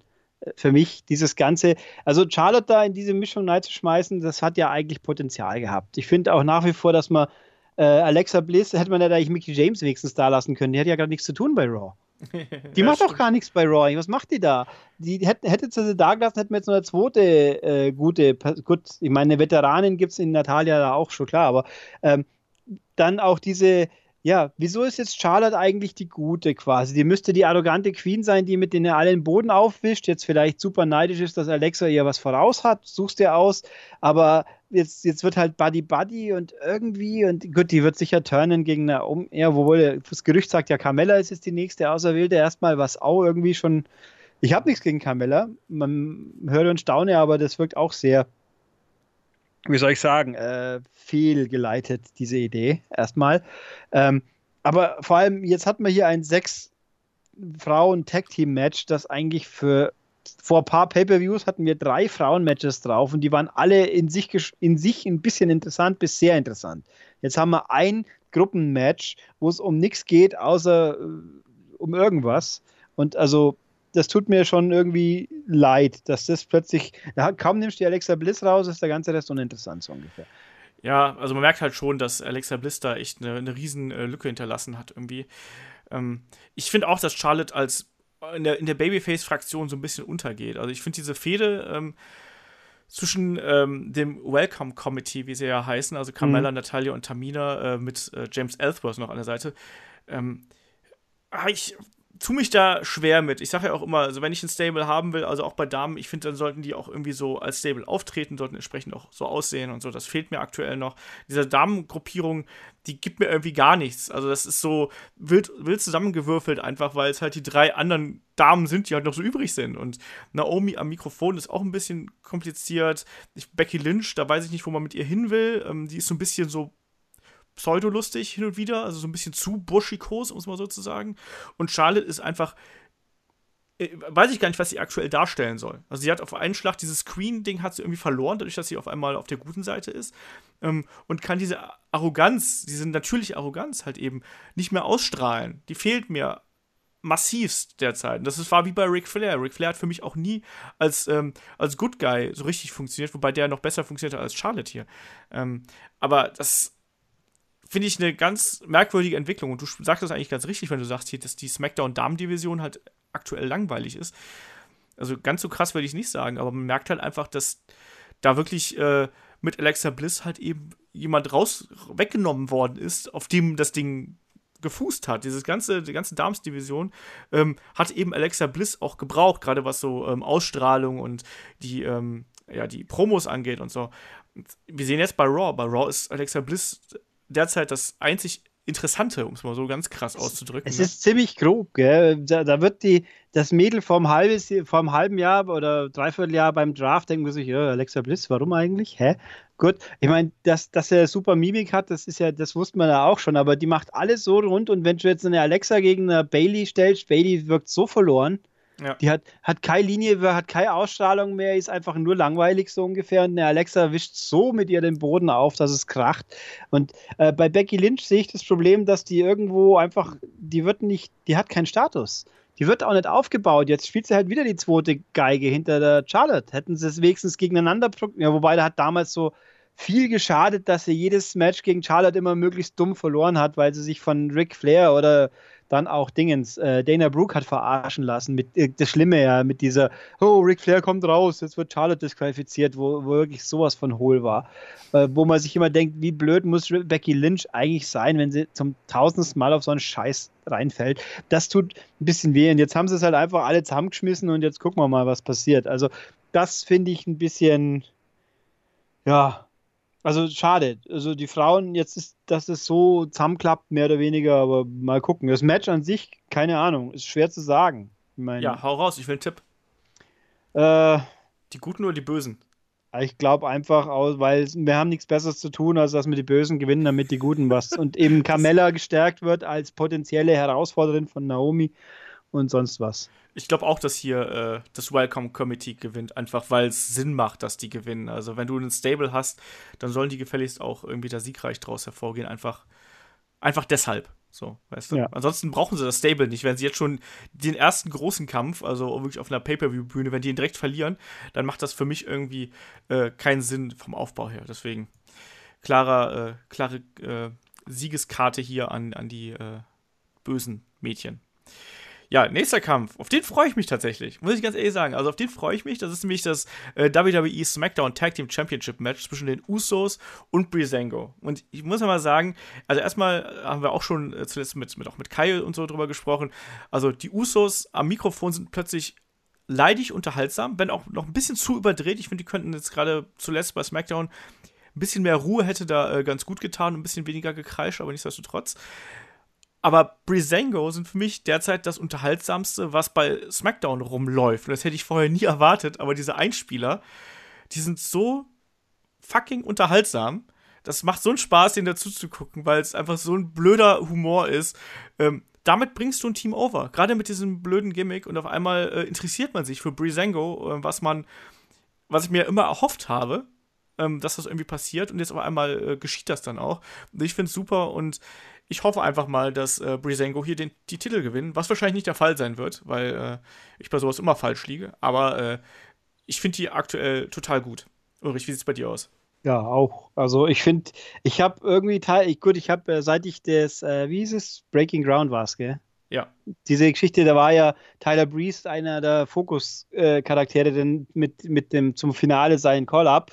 Äh, Fandango habe ich die große, die große Zeit mit, äh, mit nach Raw, nicht äh, nach äh, WrestleMania auch noch nicht live miterlebt, aber der Charakter ist ja auch so absurd für sich, äh, dass die so zusammen so gut funktionieren. Ich finde, gut, der Tiefpunkt war diese, Sau diese Solargeschichte damals. das, das war so, so schlimm, dass da was. Äh, ich finde das auch, ich finde es super. Ich meine, die sind so absurd, aber halt eben auf eine humorvolle Art absurd und nicht irgendwie, das ist dem, also.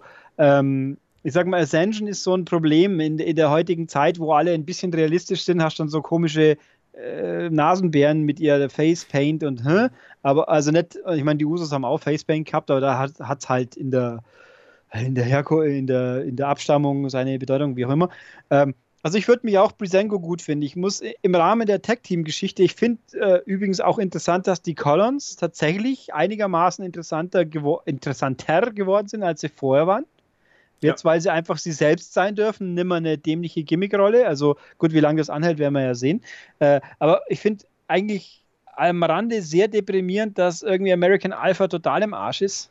Ja dass die, da, die hätten so, so groß sein müssen, müssen. Und jetzt haben wir hier Usos gegen, also die Usos sind ja so quasi das Allzweckteam, wo man immer hingeht, wenn, wenn man halt jemand braucht. Mhm. Das ist jetzt auch nicht negativ gemeint, das ist halt einfach so. Und Brisengo, also ich fände es auch sehr cool, wenn die mal, wenn auch vielleicht nur kurz, aber überhaupt mal irgendwas bekommen. Ja, also als lange Champion sehe ich die auch nicht, weil dieses Gimmick kannst du halt nicht dominant aufbauen, so in dem Sinne. Ne? Also das klappt halt nicht. Aber mal so diesen Feel-Good-Moment, den hätte ich dann schon ganz gern. Den hätte ich vor allem auch gerne bei einem großen Event, also groß im Rahmen eines Smackdown-Events, so in dem Sinne. Und äh, das fände ich einfach nett, so als Belohnung für die äh, Arbeit, die sich die beiden zuletzt gemacht haben. Musik kommt ja auch gut bei den Fans an. Also, ähm, das würde mich freuen und äh, ich finde es einfach bewundernswert, wie man dann doch irgendwie trotzdem noch geschafft hat, aus denen was rauszuholen. Also, wenn man immer gesagt hat, so, nee, die sind total im Arsch, die sind total im Arsch. Und da sieht man mal halt, dass im Wrestling ist irgendwie nie was total im Arsch. Sobald dann halt eben eine gute Idee kommt oder eine gute Art, wie man irgendwas präsentiert, auf einmal ist schon was wieder interessant. Und schwupps hast du was Brisengo-mäßiges, was noch vor, keine Ahnung, einem halben Jahr nur für Comedy-Lacher der Fall war, ist jetzt für Lacher gut. Ne? Und gleichzeitig aber auch für ja, eine gute Geschichte und einfach für sympathische Charaktere. Ne? Also mhm. da haben sie zuletzt alles richtig gemacht. Ähm, dann würde ich mal sagen, kommen wir zum, zum nächsten. Äh, ganz kurz hier noch, ja. auch äh, weil ich eben jetzt auch aus aktuellem Anlass, nachdem ja Golden Truth jetzt scheinbar Vergangenheit ist, äh, das, die waren ja auch so, dass als reines Comedy-Team zusammengekoppelt, so, aber hier, da hat halt es nicht so äh, gefühlt nicht so funktioniert, weil halt R-Truth einfach zu, zu beknackt ist. Und Goldust äh, für sich, äh, ich glaube, der funktioniert für sich alleine wahrscheinlich auf Dauer auch besser. Also da war diese, diese Absurdität, die hat, die hat sich, glaube ich, nicht in was Ernsteres umbauen lassen. Und Brisengo ist halt einfach irgendwie homogener, dass es äh, vielleicht doch mal auch eine, dass man sie ihnen ja abnimmt, dass sie mal was Höheres auch erreichen könnten, zumindest zwischendurch. Ja. Und dann, aber ja, also wird, wird hoffentlich auch gut. Ich meine, die können alle was, dann schauen wir halt mal. Ich glaube halt auch, also ähm, Breezango, also Fandango und Tyler Breeze, ähm, da hat man, glaube ich, bis jetzt noch gar nicht so richtig gesehen, was die eigentlich auch im Tag-Team äh, zu leisten imstande sind. Ich hoffe halt, dass sie hier ein bisschen Zeit kriegen und dass es auch wirklich über ein 8 Minuten oder 10 Minuten Match ein bisschen hinausgeht. Also ich hoffe da einfach mal, dass sie vielleicht so 15 oder 16 Minuten kriegen und da wirklich ein gutes Tag-Team-Match einfach abreißen, weil die Usos können das und so rein vom Können können das Tyler Breeze und Fandango eigentlich auch. Ja. So, weil man die mal lässt. Aber das hat man ja bis jetzt ja noch nicht. Und deswegen äh, bin ich da mal gespannt, äh, wie sich das einfach entwickelt. Ähm, nächster Kampf: äh, Baron Corbin gegen Sami Zayn. Ja, ähm, Baron Corbin weiterhin irgendwie als relativ große Bedrohung halt eben bei SmackDown aufgebaut, aber auch irgendwie nicht so konsequent. Sami Zayn ist auch irgendwie immer da, aber halt auch irgendwie nicht konsequent. Und für mich fühlt sich dieser Kampf so ein bisschen reingeworfen an. Also ich äh, sehe da jetzt nicht, ich habe da jetzt keinen emotionalen Bezug zu, um es mal so auszudrücken. Und im Endeffekt ähm, muss man mir auch erstmal Sami Zayn äh, wieder ein bisschen näher bringen. Bei Baron Corbin ging das schon besser. Aber nichtsdestotrotz habe ich hier das Gefühl, dass man die beiden einfach noch so auf die Karte geschmissen hat, damit man irgendwie die, die beiden auf der Karte hat, so in dem Sinne. Ähm, auch da denke ich, dass das äh, Baron Corbin besser tun würde als Sami Zayn. Wie sieht das äh, bei dir aus, Ulrich? Ja, also ich finde, das ist, das, dieses Match sieht für mich aus wie ein Match, das dafür da ist. Es hat nur einen Zweck, nämlich Baron Corbin aufzubauen.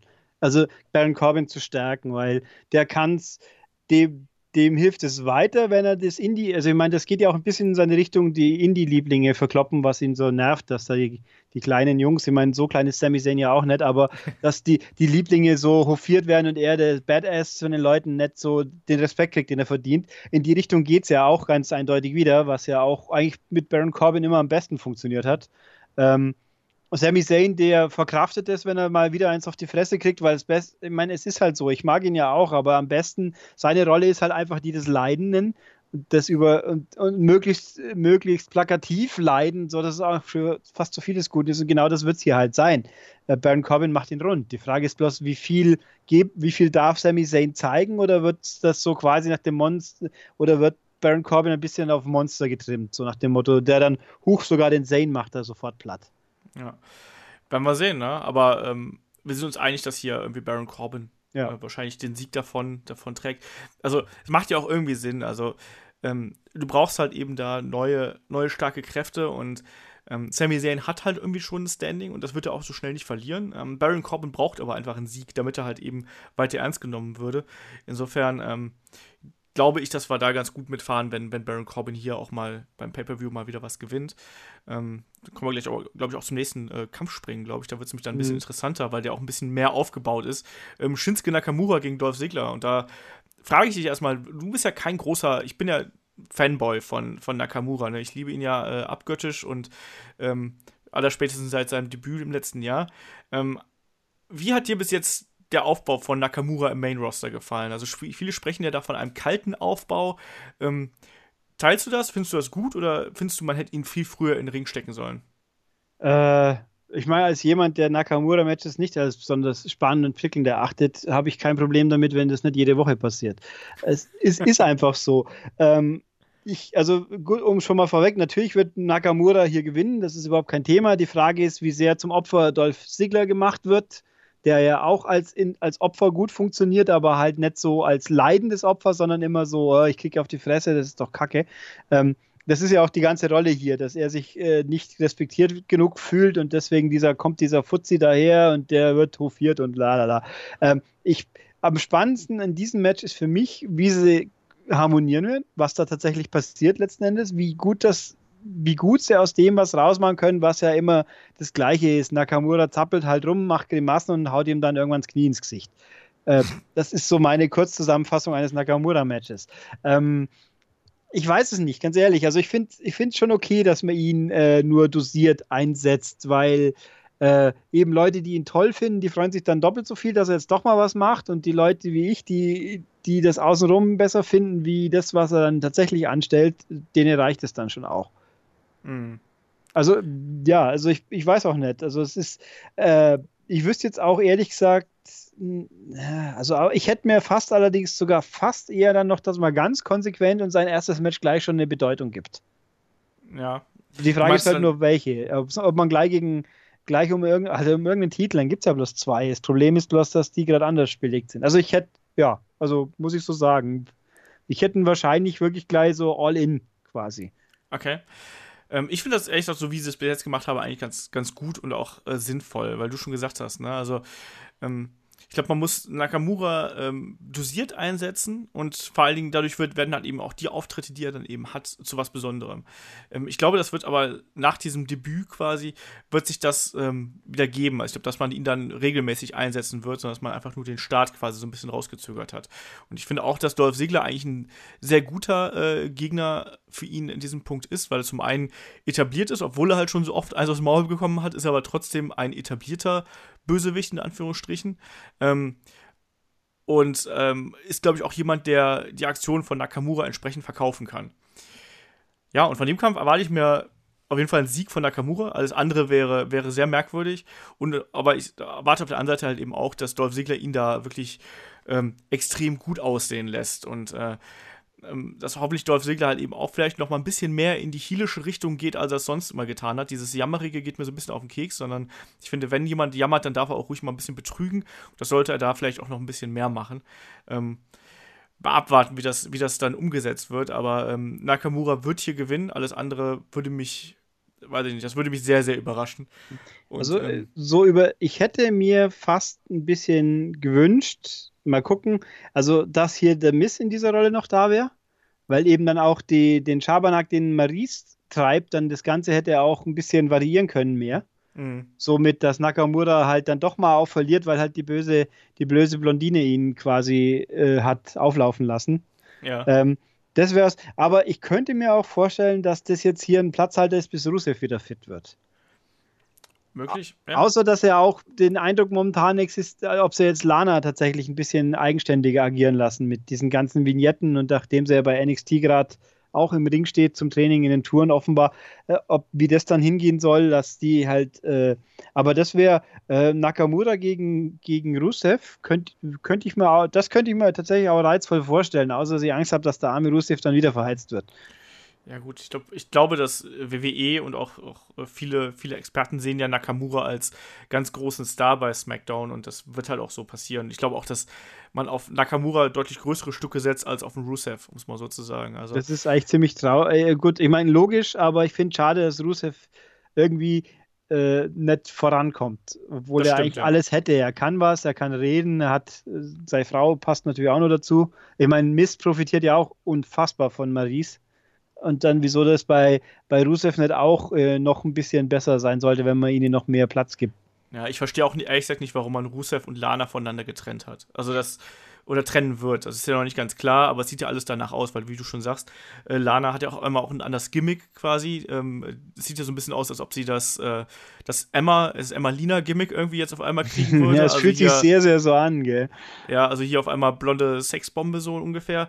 Ähm, ich finde das schade, weil ich finde, dass die beiden einfach perfekt miteinander harmoniert haben. Und ich finde, wenn man so eine, ähm, so eine Kombination hat, dann sollte man da eigentlich schauen, dass man da was draus macht und das nicht künstlich zu trennen, weil äh, im Endeffekt weiß doch auch jeder, dass die beiden miteinander verheiratet sind. Und warum sollen die beiden sich dann quasi äh, innerhalb der Shows nicht unterstützen? Also das ist halt auch so eine Logikfrage dahinter, weißt du? Wenn jetzt mal einmal Maurice sagen würde, so nein, ich mag dich jetzt nicht mehr und ich gehe jetzt alleine hier auf die Jagd nach dem Women's Title, fände ich das auch extrem komisch. Ne? Und in diesem Fall ist es halt eben äh, auch so der Fall, dass Rusev auch eigentlich von Lana profitieren würde, in meinen Augen, weil, sind wir mal ehrlich, in der, an, gerade in der Anfangsphase, als Rusev noch stark dargestellt haben, ähm, war Lana auch ein Hauptgrund, weshalb das eben interessant gewesen ist. Ne? Es hat ja diesen äh, Rocky 4 böser Russe-Charakter mhm. damals gehabt, das fand ich super.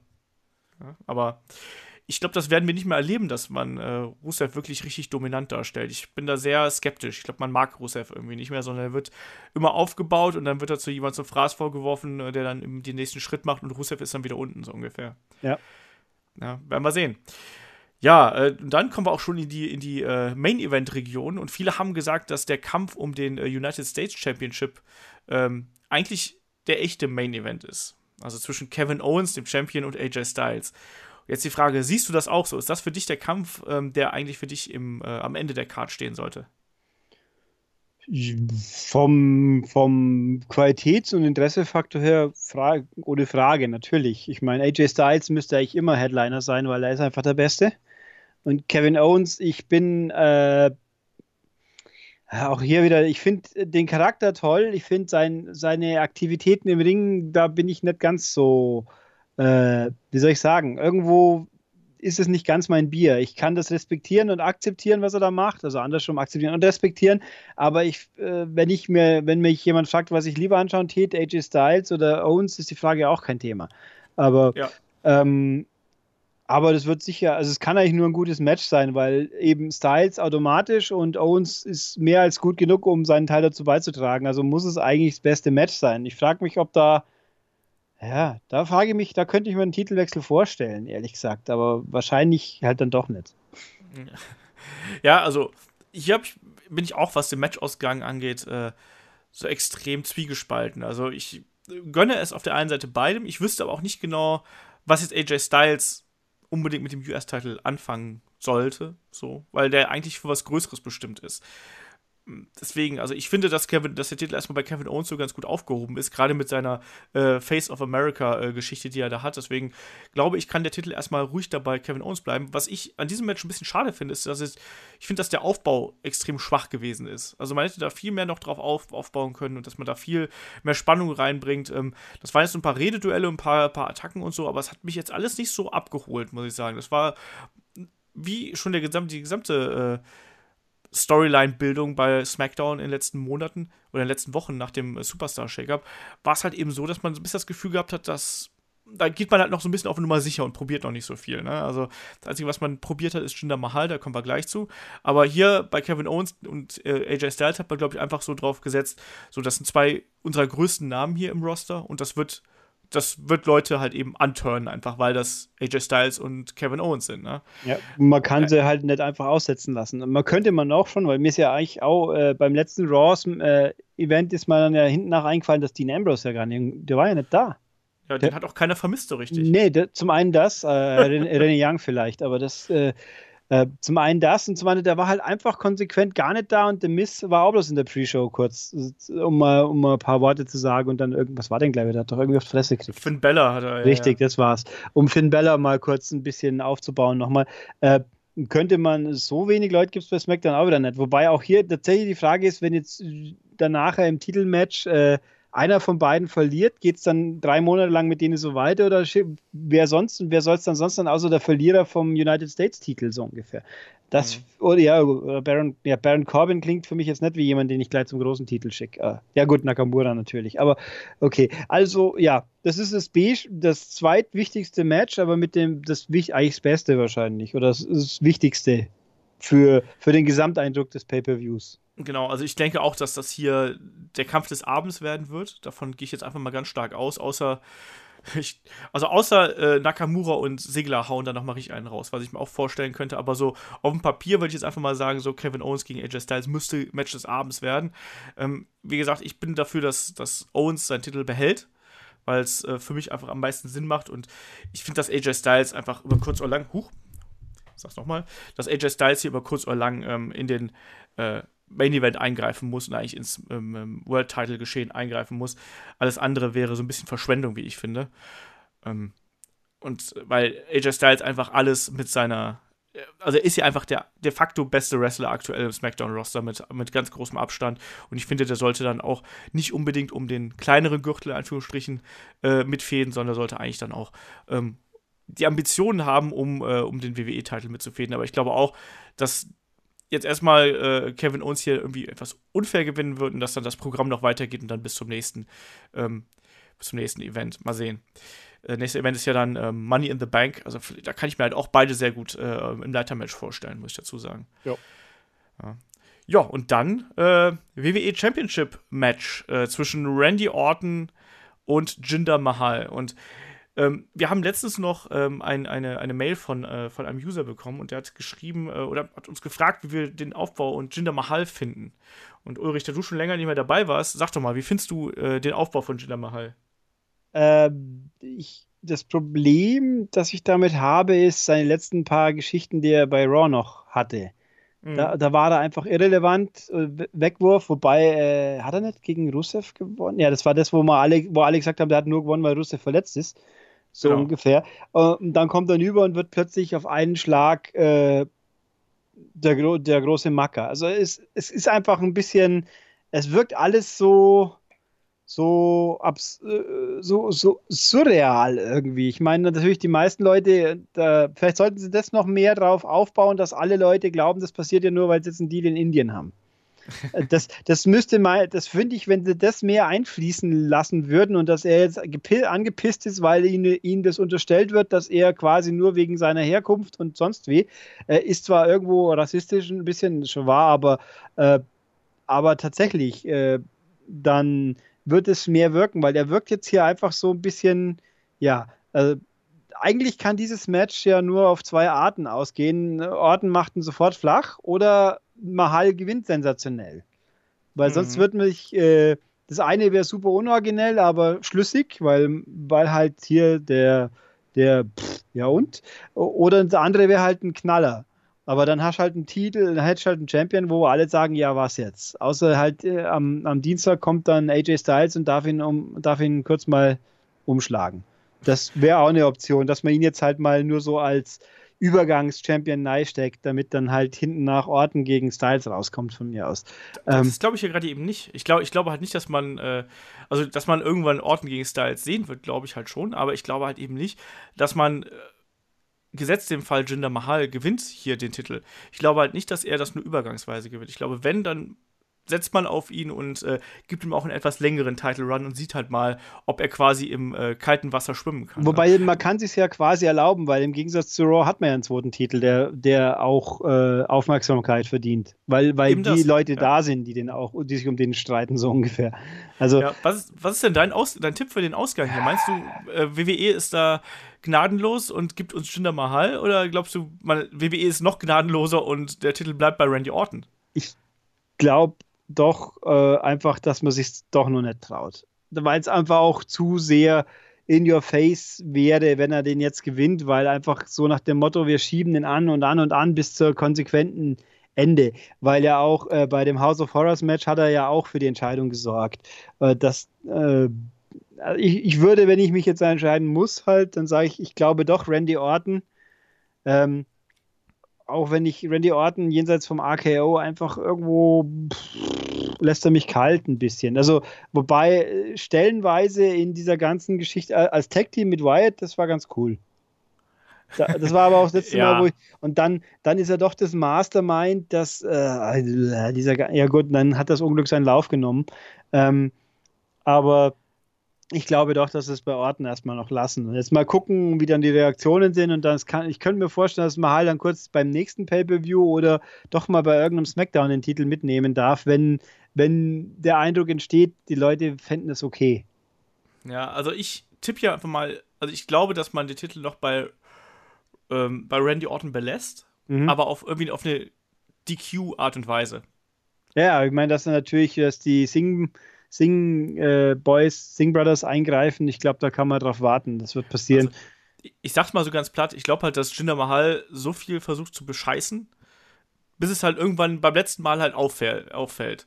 Und dann äh, fällt es halt eben auf, dann kassiert er ein RKO, aber bevor Randy Orton den Pin ansetzen kann, ähm, wird Jinder disqualifiziert. Das heißt, Jinder kassiert keine klare Niederlage und Randy Orton verteidigt den Titel. Und äh, im Zweifelsfall kann man dann entweder Jinder noch äh, ins Money in the Bank Match danach stecken oder man sagt halt für Money in the Bank gibt es halt ein Rematch mit irgendeiner Stipulation dazu. Mhm. So als mal so als spontanes äh, äh, Booking, um einfach mal, weil ich, ich glaube auch, dass es nicht intelligent wäre, ihm jetzt schon den Titel zu geben, weil er noch ein bisschen dominanter dargestellt worden ist. Also er hat jetzt ja in, ich habe das jetzt noch Statistik oder hat irgendjemand geschrieben, so, ah, Jinder hat die letzten vier Matches bei SmackDown alle gewonnen. So, ja, also auch, er hat auch Leute wie AJ Styles geschlagen und auch Sami Zayn, aber ich finde, es müsste noch dominanter dargestellt werden und diese Fehde braucht noch ein bisschen mehr Feuer und deswegen finde ich, darf von mir aus auch Randy Orton am Ende feiern. Also sprich, er darf irgendwie Jinder und äh, die äh, Singh Brothers da irgendwie aus dem ähm, hinter aus der Halle vertreiben, aber Jinder muss trotzdem irgendwie stark dargestellt werden und halt eben vor allem hier als Heel dargestellt werden. Mhm. Und ich hoffe, dass man das irgendwie auf diesem Wege macht. Ich fände es ein bisschen arg früh, Jinder jetzt schon einen Titel zu geben. Er soll noch ein bisschen, er soll noch ein bisschen jagen und dann von mir aus bei Money in the Bank äh, ähm, wie gesagt, durch irgendeine komische Stipulation ähm, das, das Ding gewinnen und da kann er auf dem Weg dahin von mir aus noch, von mir aus kann er nochmal äh, Sami Zayn schlagen oder sowas, mir egal. Aber ich halte es für schwierig, ähm, Randy Orton da jetzt schon zu entthronen und Jinder Mahal da zum, zum Champion zu machen. Wobei ich es echt interessant fände, mal zu sehen, äh, wie Jinder sich als Champion schlagen würde. Ja, also, also wie, wie, wie, siehst du das? Also welche Perspektive siehst du für Jinder Mahal? Ich glaube, über kurz oder lang werden sie es probieren und dann muss man gucken, ob sie es länger wie zwei Tage probieren oder ob sie dann kalte Füße kriegen. Also ich kann mir das schon vorstellen, aber, aber in der Situation eben, dass der United States-Titel äh, stark, ein starkes äh, Feld an Leuten versammelt, kann man sich das auch mal, könnte man es sich leisten, mit dem eigentlichen Haupttitel mal ein bisschen zu experimentieren. Mhm. Ja. Und was erwartest du jetzt äh, in puncto Qualität für ein, für ein Event? Wir zählen jetzt mal durch von 1 bis 10. Was denkst du, äh, was für eine Zahl bekommt äh, der Backlash da? Ich glaube, ich lege mich mal, wenn es ein 6 ist, bin ich, glaube ich, schon gar nicht unglücklich. Ja, ich, ich, ja, ich bin mal gespannt. Es sind so ein paar Matches dabei, also so, äh, wie gesagt, Kevin Owens gegen AJ Styles, Shinsuke Nakamura, Dolph Ziggler und auch das Tag Team Title Match. Das sind für mich alles Matches, die echt äh, gut werden können. Und man muss ja sagen, so schlecht der Aufbau von den Storylines zuletzt von WWE gewesen ist, so gut war ja das Wrestling. Also so richtige Stinker haben wir schon lange nicht mehr gesehen. Mhm. Deswegen, äh, ähm, ich bin da durchaus äh, zumindest positiver, als es viele andere wahrscheinlich sind. Also ich bin auch so ein bisschen neugierig darauf, was man mit Jinder macht und so. Also ähm, da kann, glaube ich, noch was durchaus Solides draus werden. Also ich glaube nicht, dass es eine vollkommene Katastrophe wird, sagen wir es mal so. Auf jeden Fall ähm, geht es hier bei, bei Headlock ja dann auch schon die nächsten äh, Tage dann fröhlich weiter. Also am Sonntag planen wir dann die Review zu NXT äh, Takeover hier online zu stellen und ähm, wahrscheinlich dann erst am Dienstagabend die Review zu äh, Backlash selber, weil ich montags unterwegs bin und das haut da nicht so ganz hin. Da ist dann der Ulrich aber auch wieder am Start auf jeden Fall. Yep. Und äh, bis dahin würde ich sagen, Ulrich, äh, danke dir für deine äh, Fachkompetenz. Bitte, bitte. Für alle anderen da draußen, ähm, ihr wisst, äh, schreibt uns vielleicht auch gerne irgendwie, was eure Tipps hier gerade für die großen Matches sind und äh, wie scharf seid ihr eigentlich auf den Event selber. Schreibt uns das ruhig irgendwie in die Kommentare oder postet es bei, bei YouTube unter das Video. Äh, wir freuen uns darauf und ja, würde sagen, dann hören wir uns dann auch am Sonntag wieder und sagt bis dahin, macht's gut, gehabt euch wohl und schaut ganz viel Wrestling. Bis dann, ciao. Tschüss.